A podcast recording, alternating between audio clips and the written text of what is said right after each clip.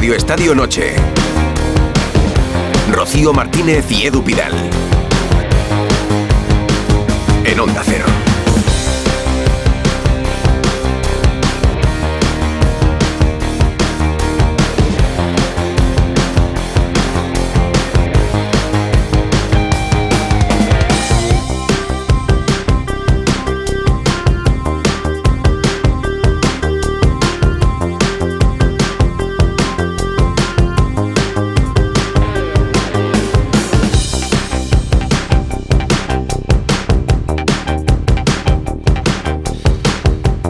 Buenas noches y bienvenidos a este primer Radio Estadio Noche de la semana. Es lunes y son las once y media ya, Rocío. Hola, estamos aquí con el juego de las sillas de cuando se va Rafa La Torre y nos sentamos aquí. Apuramos, ¿eh? Para, para empezar esta noche que, mira, empieza con una decisión difícil, Edu. Porque es una decisión muy difícil de tomar para un deportista, operarse o no operarse. Esa es la cuestión. Bueno, pues en esa tesitura está Ter Stegen. Sus problemas de espalda nos remiten. Ya se ha perdido los partidos de Rayo, Porto y Atlético. La cosa no mejora. Las opciones, tratamiento conservador o quirófano. A estas alturas, la segunda va ganando posiciones. Va a ser difícil que pueda esquivar el quirófano. Eso lo dejaría un buen tiempo en el dique seco. El consuelo para Xavi, oye, pues lo bien que lo está haciendo Iñaki Peña. Hoy les vamos a contar todos los detalles, aunque otros dos nombres aparecen en estos partes médicos que no dan tregua a los clubes. Íñigo Martínez. A última hora se cayó ayer del 11 ante el Atlético, tiene lesión en el bíceps femoral. Se pierde seguro el partido ante el Girona. Para un mes tiene Carvajal, se retiró en el descanso ante el Granada. Hoy ya tenemos el diagnóstico, lesión en el solio de la pierna izquierda. En el Madrid la buena noticia, hoy un día más, ¿quién la protagoniza? Bellingham, ¿no? Ha ganado el Golden Boy. De siempre. Pues fíjate que en 21 ediciones el Real Madrid no había ganado este premio con el que Tuttosport reconoce al mejor futbolista europeo menor de 21 años. Hasta que ha llegado el inglés. Y mira, él no lo ha ganado hasta que ha llegado el Real Madrid porque llevaba dos años siendo segundo por detrás de Pedri y de Gaby. Le han puesto el Hey Jude, ¿eh? ahí el de los Beatles, y él ha vuelto a contar en Turín lo feliz que está en el Real Madrid. Hay dos conexiones hasta ahora porque hay dos puntos de conexión en directo con dos noticias del lunes. La primera, el partido de Primera División que cerraba la jornada 15. Es en Vigo, es un partido por el descenso, es el Celta Cádiz que ha terminado empate a uno y que ha terminado con polémica. Polémica por una expulsión al Cádiz en la primera parte de la que se queja airadamente Sergio, su entrenador. Vigo, Rubén Rey, muy buenas. ¿Qué tal? Saludos, muy buenas noches a todos. Efectivamente, estamos en plena rueda de prensa de Sergio González, que está muy, muy enfadado por esa decisión. Minuto 34, roja directa al central valenciano a Víctor Chus en una acción. Se iba Yago Aspas, el árbitro interpreta tarjeta roja, reclama a Sergio que debería haber acudido posiblemente a la pantalla a revisar la acción.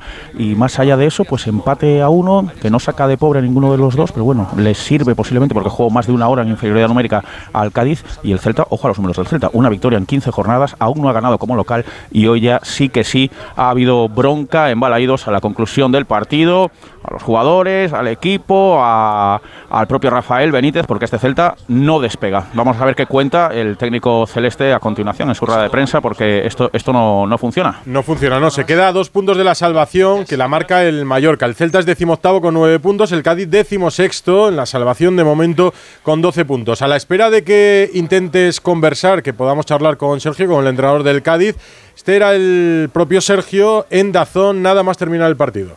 El tema es que, por ejemplo, en la primera parte yo creo que, que a nosotros nos, nos, nos están midiendo de una manera distinta a los demás. ¿no? Yo creo que nos están metiendo nos están metiendo un estigma en el que nosotros, pues que si, que si exageramos faltas, si hacemos faltas de más, si perdemos tiempo. Entonces la sensación es que nos, la vara de medir para el Cádiz y para otros equipos es un poco distinta. ¿no? Entonces me gustaría hacer un llamamiento a que hubiera una reflexión ¿no? a nivel de, por qué es eso. ¿no? Porque incluso mis, jugadores me dicen como que el trato de, hacer un equipo hacia el otro es distinto. ¿no? O sea, en plan de que te conozco, sé lo que vas a hacer. Entonces no me gusta esa sensación. ¿no? El árbitro tiene que ser un juez. Y luego la jugada penal de la roja, yo creo que hay una falta clara a Roger.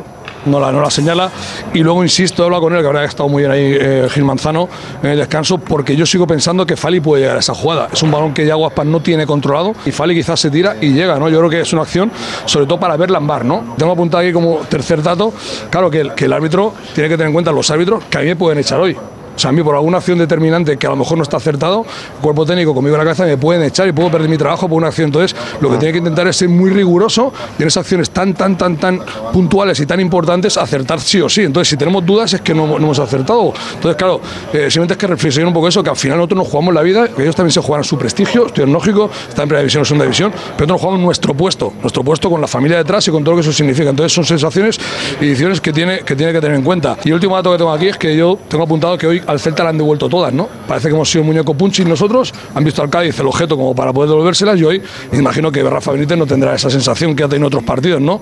Explica perfectamente la jugada Sergio y en sus palabras, sin ser subidas de tono, se entiende perfectamente el cabreo ha, del entrenador. Se ha mordido la lengua. Justo antes de estas palabras ha dicho que la expulsión era muy, muy, muy, muy, muy, muy, muy, muy, no sé cuántas veces ha dicho muy, muy rigurosa. Eh, este mensaje está preparado porque dice el último dato que tengo aquí, con lo cual ha medido exactamente qué es lo que, hasta dónde iba a llegar. Gil Manzano es el árbitro del campo, del Cerro Grande es el árbitro que estaba en la sala BOR para este Celta Cádiz.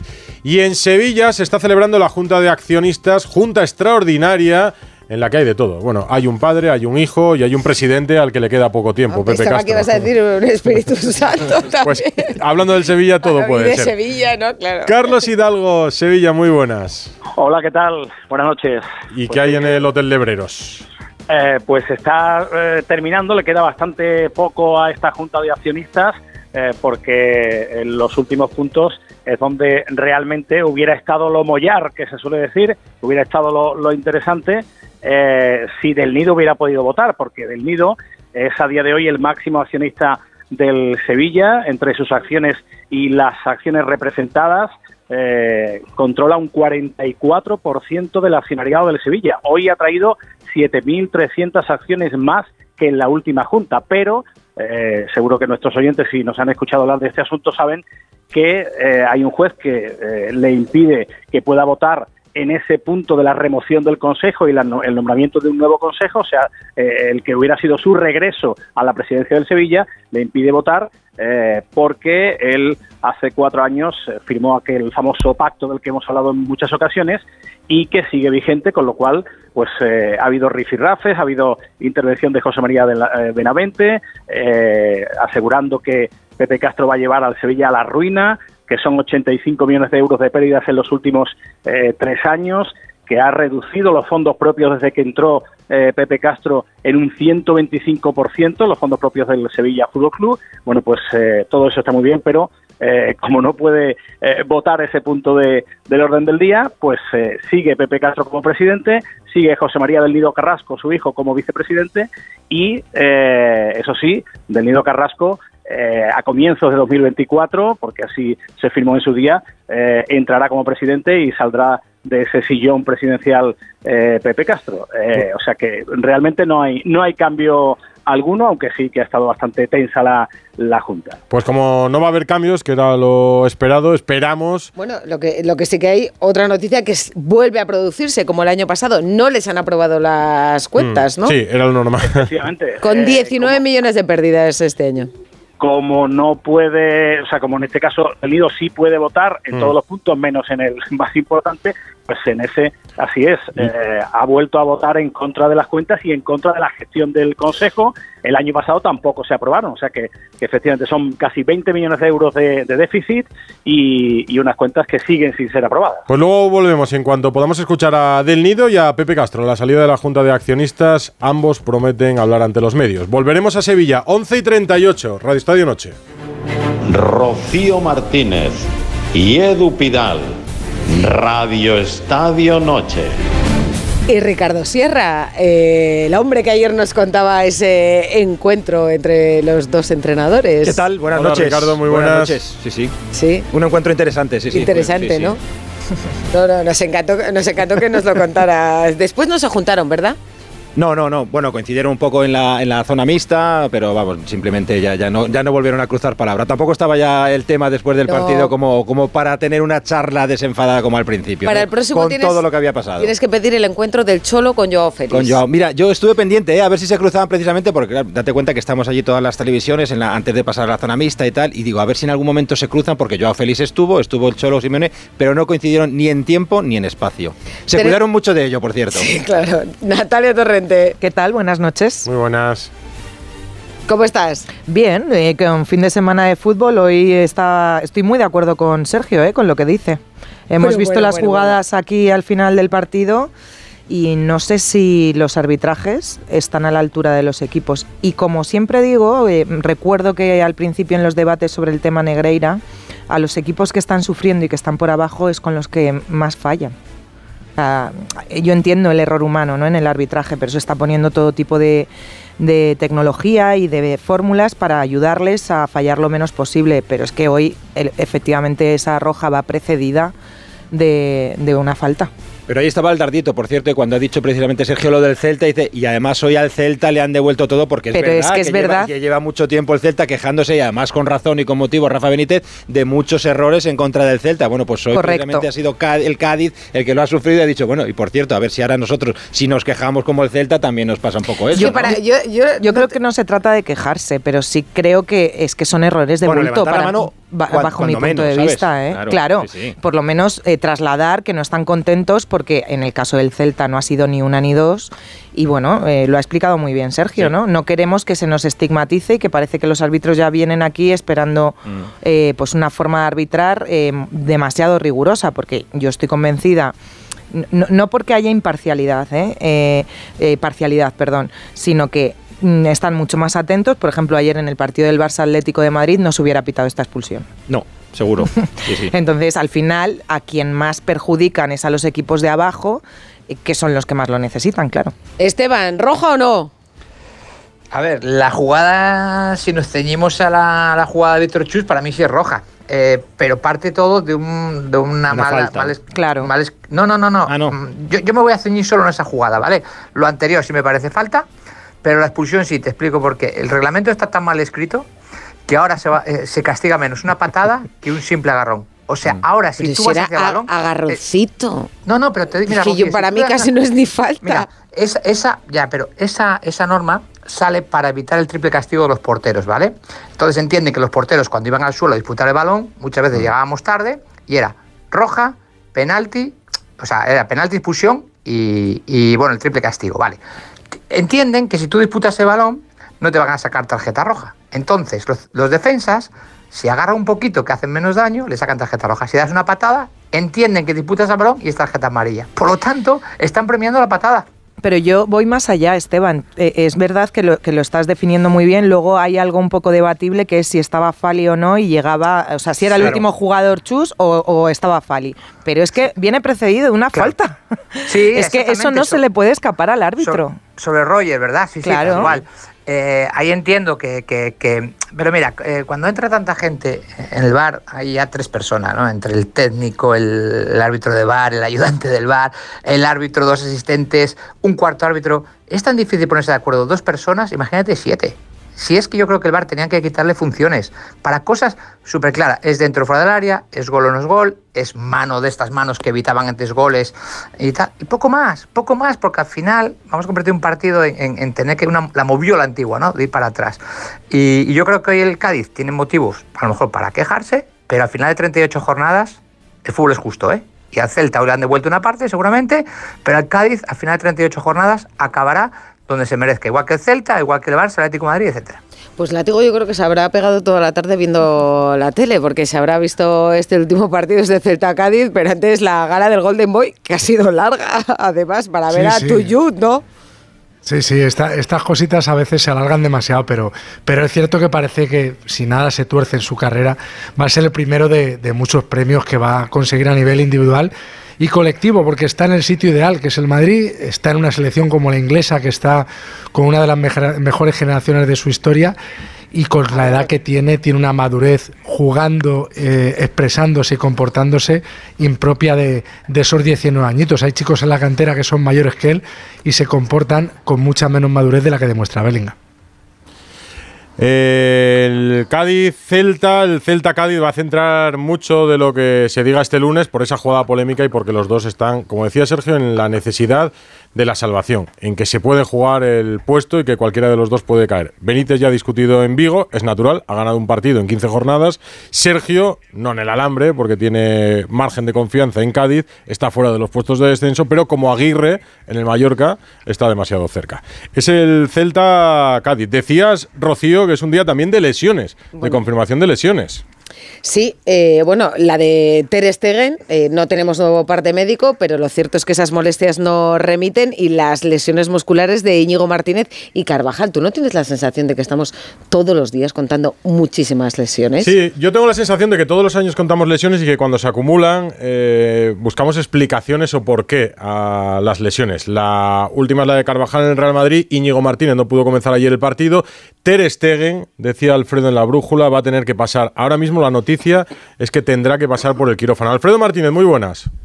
¿Qué tal? Buenas noches, ¿cómo estáis? Sin nada da la cambia. sensación de que sí. Sí, no, no, no va a poderlo esquivar. De hecho, yo creo que en el club ya prefieren prácticamente que pase por el quirófano y sobre todo que esta situación no se alargue, porque recordaréis que hace ya más de dos semanas que abandonó la concentración de la selección alemana, de tal manera que si en un momento dado se toma la decisión de operar, volverá antes, ¿no? Eh, en un principio no se tenía la sensación de que fuera tan grave, pero al final tiene afectada- afectadas las vértebras, la zona lumbar, le está afectando a las piernas y le están haciendo distintas pruebas para ver cuál es el origen de todo eso. Y parece que es un pinzamiento que le impide desarrollarse con normalidad, que ha ido a peor y que solo se recuperaría bien eh, o con garantías con una operación.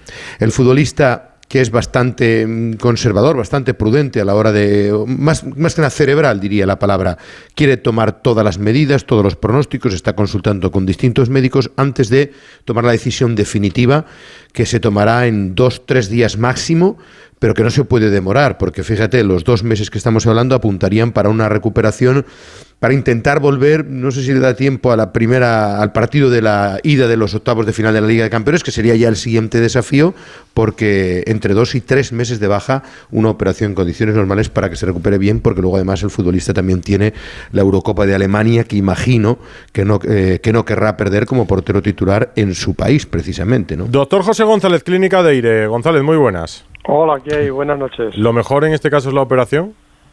Eh, primero hay que saber exactamente cuál es el diagnóstico, porque no hay un tratamiento adecuado ni correcto si no existe un diagnóstico exacto. Y por eh, muchos Sí, sí.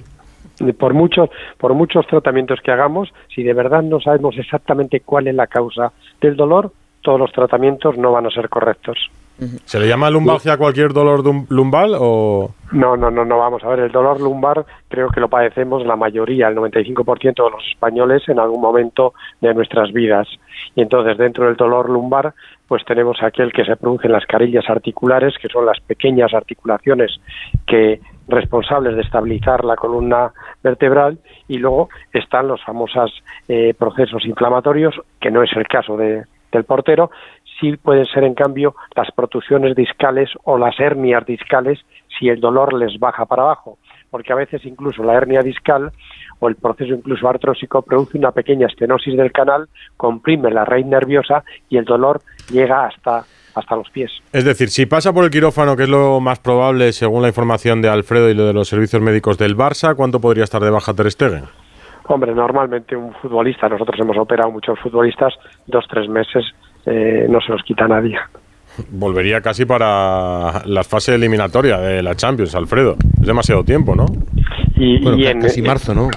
Y va- vamos a ver la operación en qué consiste, porque si consiste en una intervención quirúrgica habitual, eh, en dos tres meses, y por el contrario lo que le van a hacer es una rizolisis o una radiofrecuencia, que son corrientes eléctricas aplicadas en las terminaciones nerviosas para producir una denervación, entonces el dolor disminuye o desaparece y en, en cuestión de, de dos tres semanas puede estar jugando. ¿La O sea lumbalgia que- es una lesión más habitual en los porteros o no? Mm, No, no, no, no, no. Yo creo que cualquier jugador eh, de fútbol, eh, hay que tener en cuenta que las causas de una, de una lesión de una lumbalgia son múltiples. La, mm, la primera de todas es la tensión económica, de familia, de pareja, laboral, etcétera, etcétera. Es decir, el La estrés, tensión, la tensión es la primera La- causa sí, que la provoca tensión- lumbalgia. la tensión o estrés, cuidado, me estoy refiriendo tensión económica, de familia, laboral, etcétera, es la primera causa del dolor de espalda, la primera. Y luego el peso, el, que- el, peso que, que- que puede coger uno, las mujeres que llevan esos bolsos eh, tan cargados de, de- de peso. ¿Cómo pues los otra- conoce? Sí, sí, es que es así, lo tengo en consulta todos los días, hija. Entonces, es una causa de... Yo cada vez menos, ¿eh? Cada vez menos. Yo por eso llevo mochila, para compensar. Pero es que la mochila también produce, también. Es que ese es uno de los errores. Doctor, es que eh, si, si llevo mochila y que me da lo mismo, llevas 6, 8, 10 kilos, que en un momento determinado, cuando todos los vectores de fuerza inciden en un punto, se pueden convertir en 40 kilos que estás soportando la columna. Por eso los futbolistas ya llevan neceser, doctor, y les llevan eh, el material en baúles. Yo- es que yo siempre pienso cómo los hombres podéis vivir sin bolso, la verdad, pero es cierto que... Porque si Pues, necesito Kleenex os lo pedimos. A mí ta- el tamaño del bolso me marca a mí cuando estoy trabajando y cuando no. Cuando trabajo, bolso grande. Cuando No. estoy de ocio, bolso pequeño. Yo que a eso es toda la- mejor para mi espalda. Es decir, mi espalda necesita más ocio. Yo, yo a todos los pacientes en la consulta digo que el problema no es que lleváis cosas, es que el, el bolso, el aire pesa muchísimo en el bolso. Lo llenáis de aire y pesa muchísimo. Doctor, un abrazo. Buenísimo. que hemos terminado, que Adiós. he terminado por otro lado. Oye, me, me queda la... La duda de Eh, no, ¿tú em- des- cómo vives sin bolso, No. eh, Pilar? De verdad que es algo que no entiendo. Repito, Pero, bueno, no, va, me voy a poner No, seria. me queda ahora. la duda de Un si- momento, de déjame si- ponerme seria ver, eh, para que la gente no piense que soy. O sea, que es verdad que. claro, exacto, que las lesiones son lo peor del deporte. Pero es importante lo que ha señalado el doctor, o sea, más allá de la broma que hemos hecho, eh, que, que el primer, eh, la primera causa sea la tensión Sí, o el estrés, Sí, sí, sí. no, o, o la, o la propia presión que tú puedes sentir Sí, sí. en tu equipo, ¿no? Es verdad que Sí, sorprende, yo, ¿no? yo entiendo que hay que diferenciar un poco el dolor de espalda que te solemos tener habitualmente, que nosotros llamamos lumbalgia, que yo creo que es a lo que se refiere el doctor un poco, ¿no? Que te, que te suele molestar la espalda, y entiendo que la, que la lesión de Marc André Ter Claro. Stegen va efectivamente por, por otro lado, ¿no? El Barça se- sí, sí, es, es casi un principio de hernia. Claro, Claro. Y, y- y le está complicando las extremidades. A Lle-. Llevamos meses discutiendo sobre las lesiones de los futbolistas Mm. y solo focalizamos en el futbolista que vemos, hora y media, 90 minutos. Pero es que el futbolista tiene vida, Mm. tiene discusiones de pareja, tiene problemas económicos, tiene muchos problemas que también repercuten en las lesiones, tiene mal descanso. Hombre, problemas económicos en el Barça yo creo que no tiene nadie. ¿eh? Bueno, te- no, perdona, en primera división, problemas económicos no creo que tenga No nadie. debería tenerlo ninguno. En la NBA, que es donde más se gana el fútbol, el 80% de los jugadores acaban arruinados. Pero eso será después, una vez que se retiren. Pero en la Pero- época, en, pero, la época en Rocío, activo, hay- eh, ¿cuál, es Rocío. el sueldo, ¿cuál es el sueldo mínimo en primera división? 120.000 me parece que No, son. se- 150. son más de 120.000, yo creo. Yo creo que son O cien- 80.000 en primera y en segunda No, y 160 en segunda son primera. 100.000 ya. 100.000, Pues 150 entonces en primera que serán 160. Bueno, da igual, estamos hablando de unos niveles que no todo el mundo Pero, se los no, pero escucha, a tenor Casi de eso la gente invierte, la gente se rodea de gente que no siempre vienen con buenos, eh, con, buenos sí, sí. con buenas ideas. eh, tienes problemas matrimoniales, o sea, los problemas de un futbolista en la vida, vida- en la vida diaria son los mismos que cualquier persona. Y Pues eso te genera. No me quiero imaginar la pero, lumbalgia de pero la gente Esteban, normal. Esteban, siendo los mismos, eh, la capacidad de afrontarlos, es decir, si Ter Stegen ha metido 5 millones de euros en Bitcoin y el Sí. Bitcoin se la pega, tiene un problema Ter Stegen. Pero si nosotros metemos 3.000 euros en Bitcoin y el Bitcoin se la pega, el problema es muy superior. Me parece que en el caso de Ter Claro. Stegen, el riesgo, el riesgo laboral de sufrir un problema en la espalda con su actividad profesional, entrenamientos, viajes, tensión de los partidos, los nervios propios de si el equipo rinde, si, si en mi selección después de mil años con Neuer de titular ahora juego yo. O sea, eh, creo que viene más derivado de eso que de tener problemas económicos. En el caso de Ter pues, Stegen. pues también recoger al niño en brazos cuando a lo mejor lo que Seguro, que que me- claro, ¿qué me vas a contar? levantarte Sí. a las 3 de la mañana y llevarlo a un hospital. eh, eso Sí, sí. son problemas cotidianos. Y eso también genera. Que tu un- mujer te, te regañe porque el niño no, sé qué, que sí, que sí. Escucha, claro que sí. o, que, o que- que tu mujer te regañe, exactamente. Quiero decir, a lo Sí, que sí. voy es que, es que siempre pensamos que las lesiones vienen por Qué feo el queda ese fútbol. comentario. Y, y, Alfredo, el Barça ¿Se plantea fichar en el caso de que Ter Stegen se opere y vuelva en marzo? No, portero no. No, no, va a Primero porque sabes que tiene el, el problema del límite salarial absolutamente eh, enquistado y que no le permitiría mucho margen, eh, más que el de Vitor Roque, que sí se va a incorporar y que va, que va a llegar a, a finales del mes de diciembre, pero el rendimiento de Iñaki Peña estos días, que no sé qué dirá Esteban de portero a portero, Ah, que nos ha sorprendido a todos, a, pro- a propios y a extraños, pero esa, ese comportamiento que ha ido a más, el día del rayo falló Estaba a lo nervioso en ese el día. gol. Sí. Ese día podías pensar que a lo mejor el gol puede hacer más, Edu, Edu lo vio en directo, eh, pero bueno, tampoco era fácil, pero es, es que el día del Oporto estuvo fenomenal y ante el Atlético de Madrid estuvo sobresaliente, entonces yo creo que eso ha empujado al Barça a quedarse relativamente tranquilo con lo que ellos decía, se perdería lo que falta del mes de diciembre, es verdad que está la Supercopa de enero, que todos los equipos la tienen marcada ahí en rojo, el Atlético de Madrid, el Madrid y el Barça, pero bueno, si pudiera llegar, como te digo, a la eliminatoria de los octavos de la Champions, el Barcelona casi casi que lo daría por, por bien empleado. ¿eh? Pues hoy es una mala noticia para el Barça, la lesión de Íñigo Martínez, la futura operación, si se confirma, de Ter Stegen. Ayer eran todo buenas noticias con la victoria ante el Atlético de Madrid y un nombre por encima de todos, el de Joao Félix. Radio Estadio Noche. Rocío Martínez y Edu Pidal.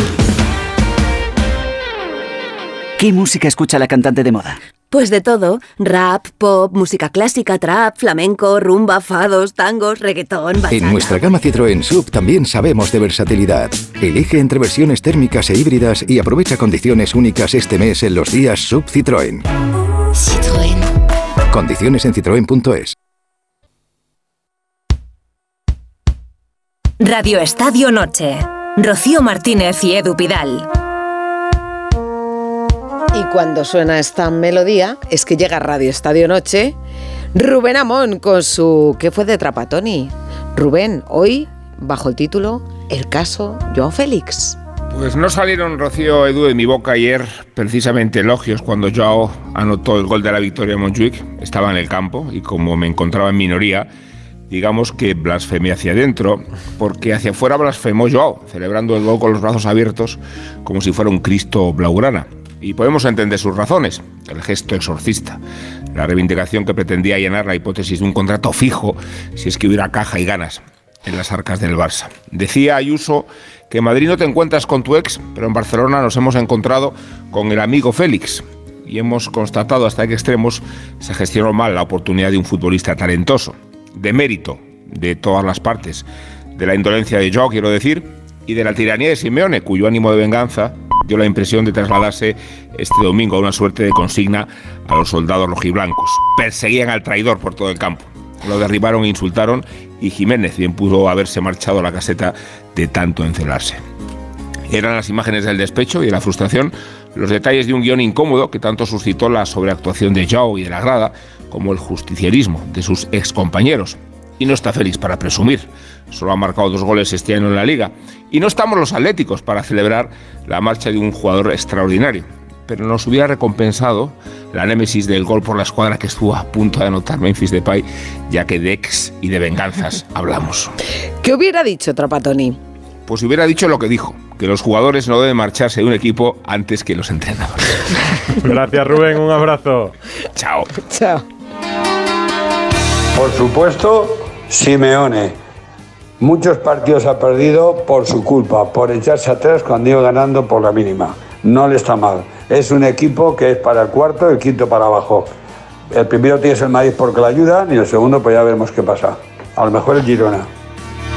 608-038-447, arroba Radio Estadio N, lo que quieran, Ana Rodríguez. Sí, hemos preguntado quién es más responsable en el fracaso de Joao Félix en el Atlético de Madrid. Por el momento, el 48% cree que el propio Joao Félix es el responsable, el 52% cree que fue Simeone el culpable. Luego os eh, cuento cositas que nos van dejando sobre, sobre este tema la gente, pero lo que nos están comentando y mucho es esa acción eh, que le ha costado la roja a Víctor Chus. Eh, robo, se ha demostrado que aquí el que no llora no mama. Por supuesto, alegatos hacia Negreira. es Una, una... ¿Podemos, podemos ver la jugada en el Twitter de Sí, Radio sí, sí, es una jugada que ha levantado mucha polémica y que por el momento nadie está entendiendo, porque hablan de hasta tres infracciones antes de sacar la roja.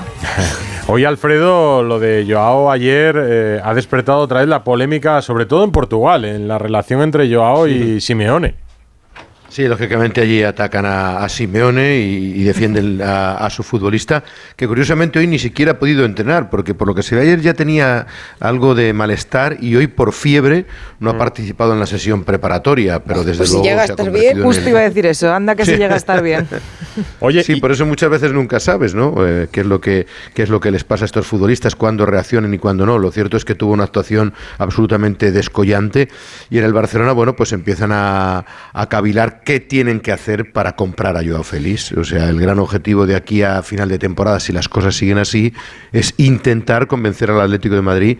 Ya has visto que la mayoría ayer decían los oyentes que no quieren volver a ver jugar a Joao Félix con la camiseta del Atlético, con lo cual la patata caliente también la tiene el equipo de Enrique Cerezo y en esa tesitura el Barcelona intentaría agradar al futbolista que tiene toda su voluntad en, en poder seguir aquí en Can Barça. Me encantaría ver esa negociación por un agujerito, porque es verdad que es una negociación No que merece la unos, pena, ¿eh? No se habla tanto de... pero tiene, pero tiene unos condicionantes muy especiales, ¿no? Sí, pero tampoco los tratan. Yo creo que es mucho más Sí. fría la Pues, Rocío, en ese sentido.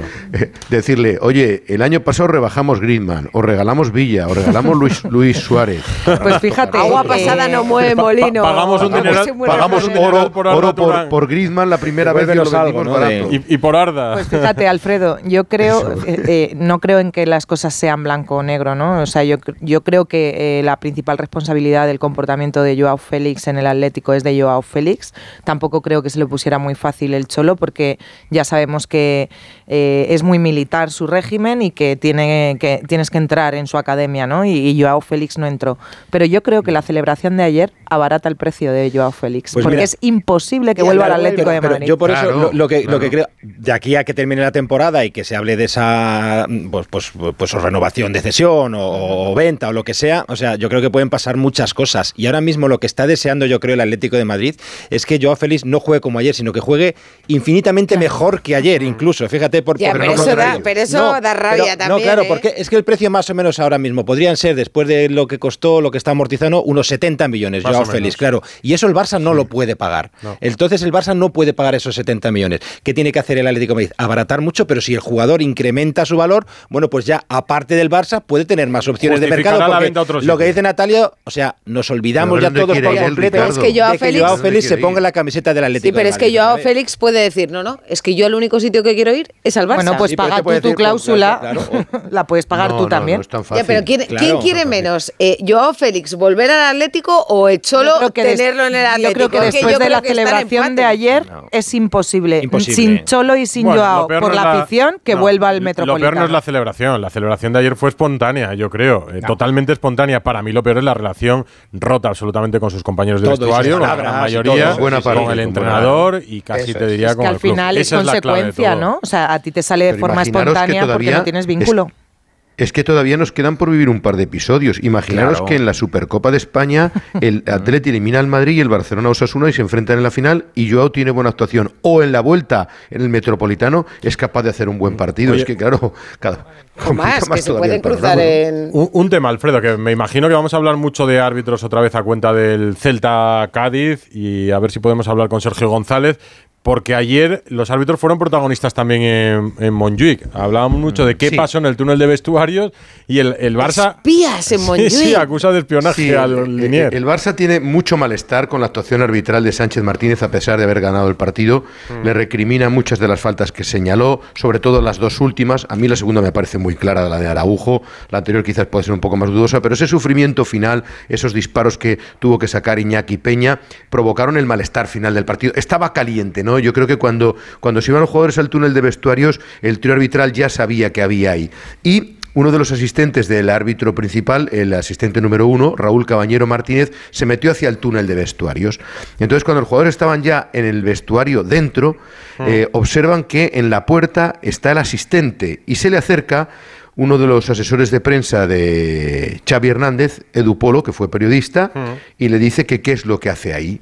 Porque intuye que está intentando escuchar lo que hay al otro lado de la puerta por si alguno de los futbolistas en el calor le falta el respeto o le insulta y toma nota. Pero como, eh, ¿en modo De- vieja de tal visillo manera- o en modo vasito, vasito pegado a la pared? Sí, eso es lo que cree el Barça, para que veáis eh, la suspicacia Vale. que hay. Dice, en el acta dice, esto, ¿eh? Una, una, vez finalizado el partido y en el túnel de vestuarios, una persona identificada por el club local como don Eduard Polo, jefe de prensa del staff técnico, se dirigió al asistente 1 de forma desafiante en los siguientes términos. ¿Tú qué haces aquí? sin más incidencias que reseñar. El Barça entiende que ya cuando el jugador estaba en el vestuario no tenía sentido que Raúl Cabañero Martínez estuviera en esa Porque la respuesta que le dio no la sabemos, ¿no? Es que Edu Polo salta, Uy, que me he equivocado. Solamente con su presencia. No, no, no, yo, yo, estoy haciendo mi trabajo, estoy aquí haciendo mi trabajo. Sí, sí.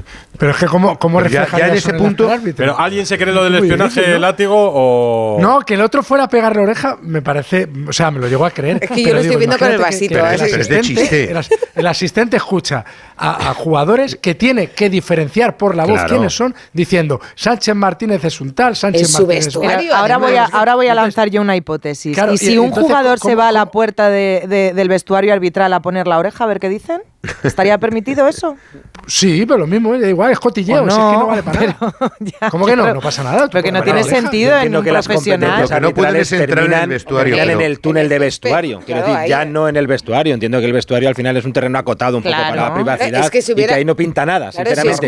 Una cosa es el túnel y otra cosa es ya dentro del vestuario. Y, si escuchan algo que hacen, lo ponen en el acta y ponen cuatro partidos no de sanción por menos. No, normalmente lo que dice látigo, ¿quién es? Lo tienes que diferenciar por la voz. ¿Esto lo has visto alguna vez, Esteban? No, no, no. Mira, yo sí que he acabado partidos y, me han llamado o entré al túnel de vestuario, o sea, entré al vestuario del árbitro porque tenía relación con ellos.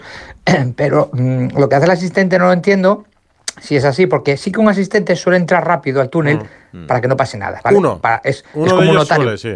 sí, para dar fe de que, oye, se retiran todos normales, que no pasa nada, y si pasa algo, ser una voz autorizada para luego escribirle el acta, ¿no? Que el acta mm. final es un acta notarial, vamos pero que vayan al vestuario, no. Y me parecen muy bien los árbitros, y hoy seguramente lo habéis visto a Gil Manzano, como que, te dice, dentro hablamos, ¿no? Hablar dentro, pero ir al vestuario a buscar un poco de, polémica, y entiendo que haya salido Edupolo o, qui, o, quien, o quien sea porque claro, eso es muy íntimo del jugador y el jugador se siente libre y puede expresarse y a veces nos expresamos de una manera que hasta los entrenadores no entra muchas veces al vestuario porque es sagrado el futbolista, donde nos, nos expresamos sin, sin, sin, nadie alrededor. Entonces no entiendo muy bien qué hacía el asistente. Si estaba ahí, no, no entiendo muy bien qué hacía. Yo no, yo no descarto la posibilidad de que la respuesta del asistente haya sido, uy, perdona, es que como he venido pocas veces... Iba a pedir una camiseta. Lo típico, me he, me he perdido. Me he perdido. Estaba sí, buscando sí, sí. el baño. No, pero, no, pero además todos saben ya, ya, ya. es al final del partido, Rocío, ya cada uno sabe cuál es su sitio y su camerino. por pero mucho que, estadio que pero haya, es extraño verla ahí, pero con la cantidad de gente que se mueve en un túnel de vestuario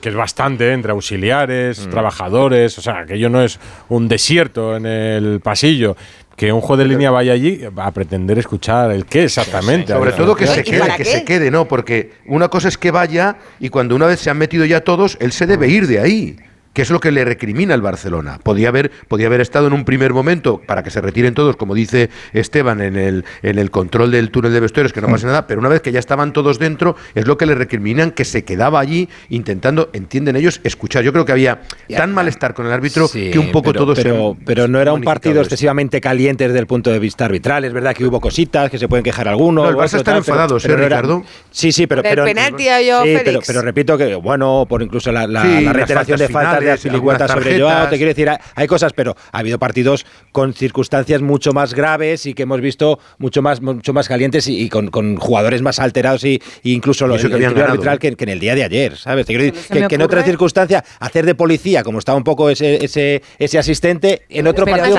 También Ricardo es lo que señala Alfredo. Me gusta más. Eh, estaba ahí y el Barça interpreta que está espiando, pero a lo mejor estaba para pedir una camiseta. Es que vete tú a saber, no lo sabemos, ¿no? Bueno, lo, lo, que está está claro es que no debía estar. preguntó Edu Polo, ¿no? No sabes lo que le contestó. Aquí? Mira, está bien entrarnos de esto. Se lo preguntaremos a Medina Candalejo en la próxima mira, de prensa. Nuestros oyentes nos pueden decir que, cuál creen que, hubiera sido que fue la, respuesta. pues cuando se lo preguntemos a Medina Cantalejo será lo que no diga. Un lo contrario. de ficción. Los árbitros Me ha prometido ¿eh? Lewandowski la camiseta. ¿Los árbitros piden camisetas? Por supuesto. ¿Sí? Yo, yo tengo, creo que son tres de árbitro.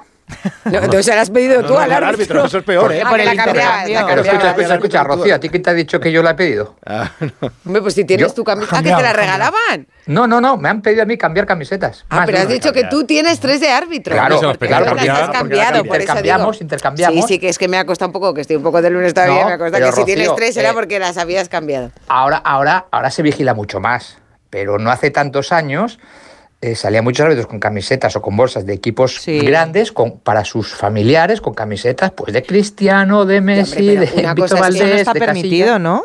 ¿El qué? Eh, no está permitido, digo. Ahora creo que no, yo creo que Pero no. Pero no hace muchos años sí.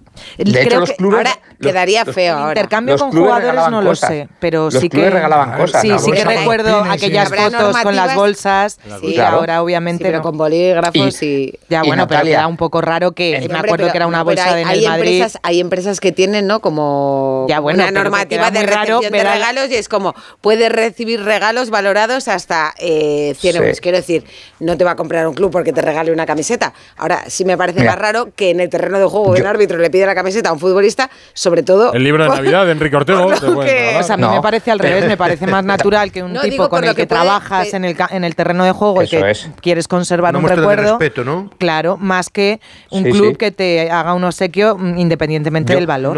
Yo tengo, yo tengo intercambiado camisetas y mis hijos bajaban al vestuario y darle las tarjetas y explicarles el spray este que marcan ahora y yo solo veo natural. Lo que pasa es que ahora hay tanta, tanta línea fina que, no puedes hacer nada. No, pero vamos a una cosa. Mira, el Barcelona cuando ha habido tanta polémica con el tema Negreira, dice, mira, nosotros lo que sí teníamos por protocolo, cuando venía un árbitro UEFA, un sueco, un alemán, le llevábamos a la tienda del Barça y le decíamos, coja usted si quiere algunos productos, le decía, quiere usted un antojo. A nosotros pero nos, llevaban directamente al estadio. Compras, algunos no, pero tú, crees que por, tú, crees que por coger una camiseta o un balón Yo creo que se lo pueden evitar. Alfredo. Sí, porque de es una cortesía con el árbitro que para que se sienta que no cómodo se hace, en ese campo. Ya no se hace, Esto me lo contó el chofer de Ruiz Mateos en una entrevista. Que, que también le regalaban. No, que, lo, que compraban a los árbitros. O flanes. Así, le. Que les llevaban al corte inglés flanes, y les decían, coja usted lo que, lo que, quiera y a la mujer y a la no, familia. Una cosa es ir al corte inglés y otra en la del Barça. claro, pero porque este señor reconocía compra de árbitros, ¿no? Eh, me lo reconoció ¿El asistente ayer marchó al corte inglés al final o qué? No me entré muy bien. Al final, asistente. ¿Cómo, era, ¿Cómo era, eso de los bisones? Con tu, camiseta debajo. A López Nieto. a López Nieto en un partido en, Rusia o en Kiev o en Ucrania mm, le metieron tres abrigos o dos abrigos de bisón en, la habitación del hotel. Mm, sí, sí, lo denuncié. Sí, sí. me encontré aquí con, tres abrigos de eso, que no. Eh, pero, pues no quiero decir, pues en Málaga la verdad que se los pondrá poco. Yo creo que en los Poco, 50 y los 60 era más sencillo. Les llevabas nada. a comer en la previa, un buen restaurante. Claro, esto es lo que. Bueno, y en los, y en los 80, ¿eh? que, no, que no estamos ver, hablando la diferencia, de. Tan, la diferencia tan, es que ahora los árbitros manera. sí están profesionalizados, eh, se dedican solo al arbitraje, tienen unos sueldos Exacto. muy altos que no tenían a los 80. Vamos, que pueden ir a la tienda a comprarse las camisetas, no aunque llevan, sean muy no caras. Llevan a comer y a cenar y esas Exacto. cosas. Y, y, que, y que todos les ponemos cara y ojos ya a los árbitros. Sí, sí, antes tenían una profesión y aparte claro. eran árbitros, entonces ganaban muy Eso poquito es. y era una forma de influir bueno, esto cambió con la presidencia de Villar, fue quien incrementó el salario de los árbitros y de alguna manera los profesionalizó, que es lo que pedían desde hace mucho tiempo. Yo creo que es mejor también, Yo también y que les hace más independientes a los árbitros. Total. Una de las luchas precisamente de López Nieto es que salgan del entorno del paraguas de la federación, que el CTA sea un organismo... Tampoco arbitran mucho mejor, ¿eh? No, Físicamente, todos, todos pensábamos que iba a solucionar muchos de los problemas del arbitraje, no. Igual que luego cuando vino el VAR pensábamos que iba a solucionar también otro problema y que va para nada. Claro, Pero yo, vosotros yo no escuchasteis que a Medina vemos... Cantalejo que dijo ya. que todo fenomenal. Sí, sí, sí lo escuchamos, esto... pero no le queremos. Pero que, que es cierto que nos vemos la, las tripas esas claro. de la panza de Uribe Velázquez, de Santa María Esto se podría solucionar, yo creo, ampliando la plantilla arbitral. O sea, que no tengan resultados a final de año de si se quedan en la categoría, suben o bajan, sino como en un equipo de 11, que tienes 23 y eliges a 11. más o menos. Claro eh, según han pitado la jornada anterior, para la siguiente. Y vas eligiendo. Claro, claro. Y, y, creo que generaría una competitividad que ellos eh, eh, eh, rozarían más la excelencia. El pierde paga de toda la vida. no, el que, el que gane se queda en el campo. Ya, pero no, sí, bueno, es una forma. Yo creo que los árbitros ahora desde luego, en forma física Desde luego, sí, sí. Si comparas bueno, es impresionante. La figura de los árbitros, bueno, pues Y antes se equivocaban muchísimo, lo que pasa es que no, no tenían tantas caras ni, ni, los partidos eran tan Antes había dos repeticiones de la jugada claro, y ahora vemos 17 claro. tomas para saber si y, el árbitro... Y, hombre, pero vamos a ver, mucho, es que ahora... Repeticiones, pero que era una cámara máster de esta que se ve el juego y luego como mucho una cerca, no, no, no se veía el detalle que se ve ahora que, que ahora Sabemos cuando se han equivocado. Es que ahora con el bar, pero es que debería ser casi infalibles. También, ¿no? sí, casi. Precisamente por eso, ¿verdad? Claro. Yo para el bar pondría otro cuerpo distinto al del arbitraje. ¿eh? Pondría un, equipo especial y metería ex profesionales, ex futbolistas, para que hay jugadas que son interpretables por futbolista. Por ejemplo, el otro día contra el Barça, ¿no? Eh, luego que le meten al Barça, que dicen que si hay fuera de juego posiciona que molesta al portero. Mm. Solo viendo la reacción de Iñaki Peña, ya sabes, que, ya sabes que no le molesta, porque ni protesta ni dice ni mu. Ya, lo que pasa, Esteban, eh, que si se aplica el mismo criterio que a los árbitros, ¿no? Que no pueden arbitrar en partidos de su colegio, eh, siento comunicarte que tú has jugado en tantos sitios que es que no ibas a poder arbitrar en ninguno. Sí, pero es asturiano y no hay ninguno en primera, o sea que podría arbitrar. En condicionado. Pero ha jugado en muchos equipos. No, sí, tienes razón. Por supuesto que no sería un exfutbolista, tendría que tener un curso, imagino. O sea, Yo metería un realizador. Lo de que dijo. Ángel Torres, Yo profesionales del arbitraje, yo una carrera, lo que dice una carrera pero, pero de más que nada, simplemente, oye, con que haya veces algún árbitro que entienda un poquito el fútbol, que haya visto Claro. mucho fútbol desde otra perspectiva de, la yo que lo ven, porque que- es que muchas veces yo creo que tengo la sensación de que no entienden realmente el fútbol, por eso No, no lo por eso entienden el juego. Claro, claro. Eh, Alfredo, O ya sea, ves saben el reglamento, lo Sí, conocen, exacto, pero, pero no exacto, interpretan el sí. juego. Ayer hablábamos de un Barça 1 Atlético de Madrid 0 y hay lesiones, hay polémica. Bueno, y lo de Íñigo, recuerdo, de entre, entre tres y cuatro semanas de baja por esa lesión en el bíceps femoral Ah. de la pierna izquierda que se produjo en el calentamiento en el día de ayer. Así que nunca, nunca llueve a gusto de todos o nunca sale todo bien a pedir No de es boca, ¿no? poco. Abrazo, Alfredo. Otro fuerte Hasta así, bien, buenas noches. Vamos a hablar del Real Madrid y de sus lesiones, que también las tiene. Radio Estadio Noche. Rocío Martínez y Edu Pidal. Si juegas a la lotería estas navidades, no olvides asegurar tu premio en la guinda. La app de lotería que te ofrece el único seguro del mundo que te devuelve los impuestos del premio en premios superiores a 40.000 euros para que te lo lleves enterito. Juega con responsabilidad, solo mayores de 18 años, seguro ofrecido por Beco 1987. Más información en laguinda.app. Radio Estadio Noche. Rocío Martínez y Edu Pidal. Hola, muy buenas. Pues yo pensaba que al principio era Simeone, porque Joao Félix hizo un mundial bastante bueno con Portugal hasta que se estrellaron contra Marruecos. Pero después, visto lo visto, el tío de, muy bien, porque al final Joao Félix ha sido un cáncer. Un cáncer en el vestuario, pues hay que estirparlo. Es lo que está haciendo. Venga, un abrazo. Otro, otro. Pues yo creo que no, oyente. que tiene bastantes dudas este hombre. Con Ha sido muy 608-038-447. claro, ¿no? Arroba Radio Estadio Eneana. ¿Quién es más responsable en el fracaso del Atlético de Joao Félix en el Atlético de Madrid? El 47% cree que es el propio Joao Félix, el 53% piensa que es Simeone. Por ejemplo, Carlos, que tampoco lo tiene muy claro, dice, la verdad es que no lo sé, pero un jugador tiene que adaptarse a lo que le pide un entrenador y creo que no fue el caso. Previa del partido en Nápoles del Real Madrid, el partido de Champions. Ah, me cambia el paso Bustillo porque ahora sí, 12 y 22 estábamos hablando, ahora hablamos del Real Madrid, está esperando Burgos y queremos hablar de la lesión de Carvajal, pero después del Celta Cádiz que hemos vivido en Balaídos, empate a uno, creo que ya ha llegado a- al hotel, supongo, o al aeropuerto, iba en marcha en el autobús Sergio González, el entrenador del Cádiz. Hola, mister, muy buenas. Hola, ¿qué tal? Buenas noches. ¿Duermen en Galicia? Sí, sí, hacemos que aquí, entramos, y entramos mañana aquí por la mañana, nos deja el centro de instalaciones, le damos las gracias y luego porque juegue este Copa Rey. O sea, que has llegado al hotel entonces. Sí, claro, ¿sabes lo que pasa? Decía tu compañero que en el bus, con todo el ambiente, con el presi, con todo el mundo al lado, tal, tal, tal, no estaba suelto. Es que Bustillo es muy insistente. Eh, vivió muchos da años bajo, bajo una gran presión, eh, Sergio. Entonces está acostumbrado a insistir. Me he dado cuenta que le he colgado 25 veces, ¿eh? Sí, sí, sí, sí. Es así y se lo agradecemos además. Claro, a Bustillo, claro. digo. ¿eh? Bueno. Bueno, y, y en todo este camino, eh, Mister, ¿se le ha pasado el cabreo o ha reflexionado todavía más y, y lo entiende menos? No, no, si al final es que, nos- es que el cabreo es un cabreo, como diría yo, es fuerte pero es relativo, porque al final dependemos de que todos nos vayan bien las cosas. O sea, al final el árbitro tiene que hacer su trabajo, todos somos ingredientes necesarios para que el mundo del fútbol esté funcionando.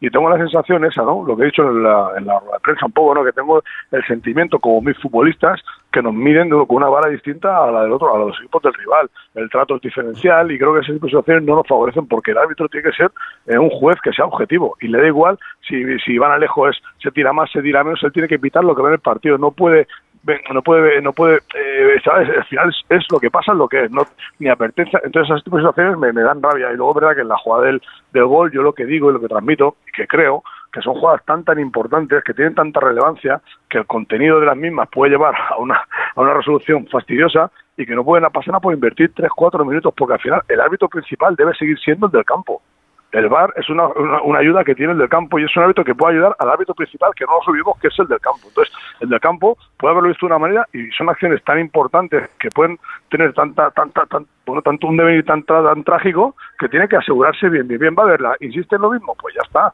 porque ya te digo yo que eh, eh, Gil Manzano es como todos, son somos dos personas y yo puedo fallar una estructura, puedo fallar un cambio, como fallo mil veces, y él es un gran árbitro, pero puede fallar perfectamente en una jugada y si a lo mejor la ve en la tele, pues se da cuenta de que no es así.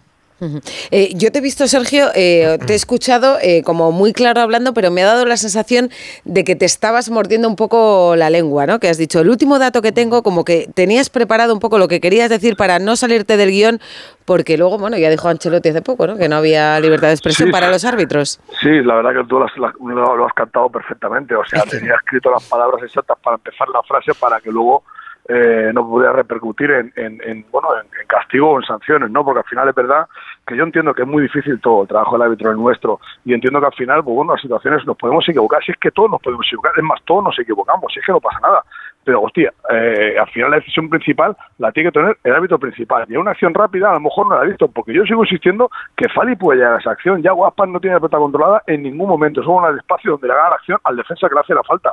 Pero está muy próximo al defensa que está al lado. Incluso Fali está, creo que, aunque sea por un centímetro, 20 centímetros más atrás que él, yo puedo llegar. Y si no, eh, hostia, que nos jugamos mucho, que al final yo lo he dicho y es verdad, mejor entramos en descenso y por perder, y que si hemos perdido porque el Celta es mejor que nosotros, soy un abrazo y ya está, y nos vamos para casa y cabeza arriba, pero si es por una acción así que te, que te, merma mucho, al final hay puesto, o sea, ahí pueden echar perfectamente, entonces son cosas tan trascendentales, tan, tan, de tan importancia que no cuesta nada invertir tres minutos cuatro y que sea el hábito principal, el del campo, que para eso es el hábito principal, el que decía la acción.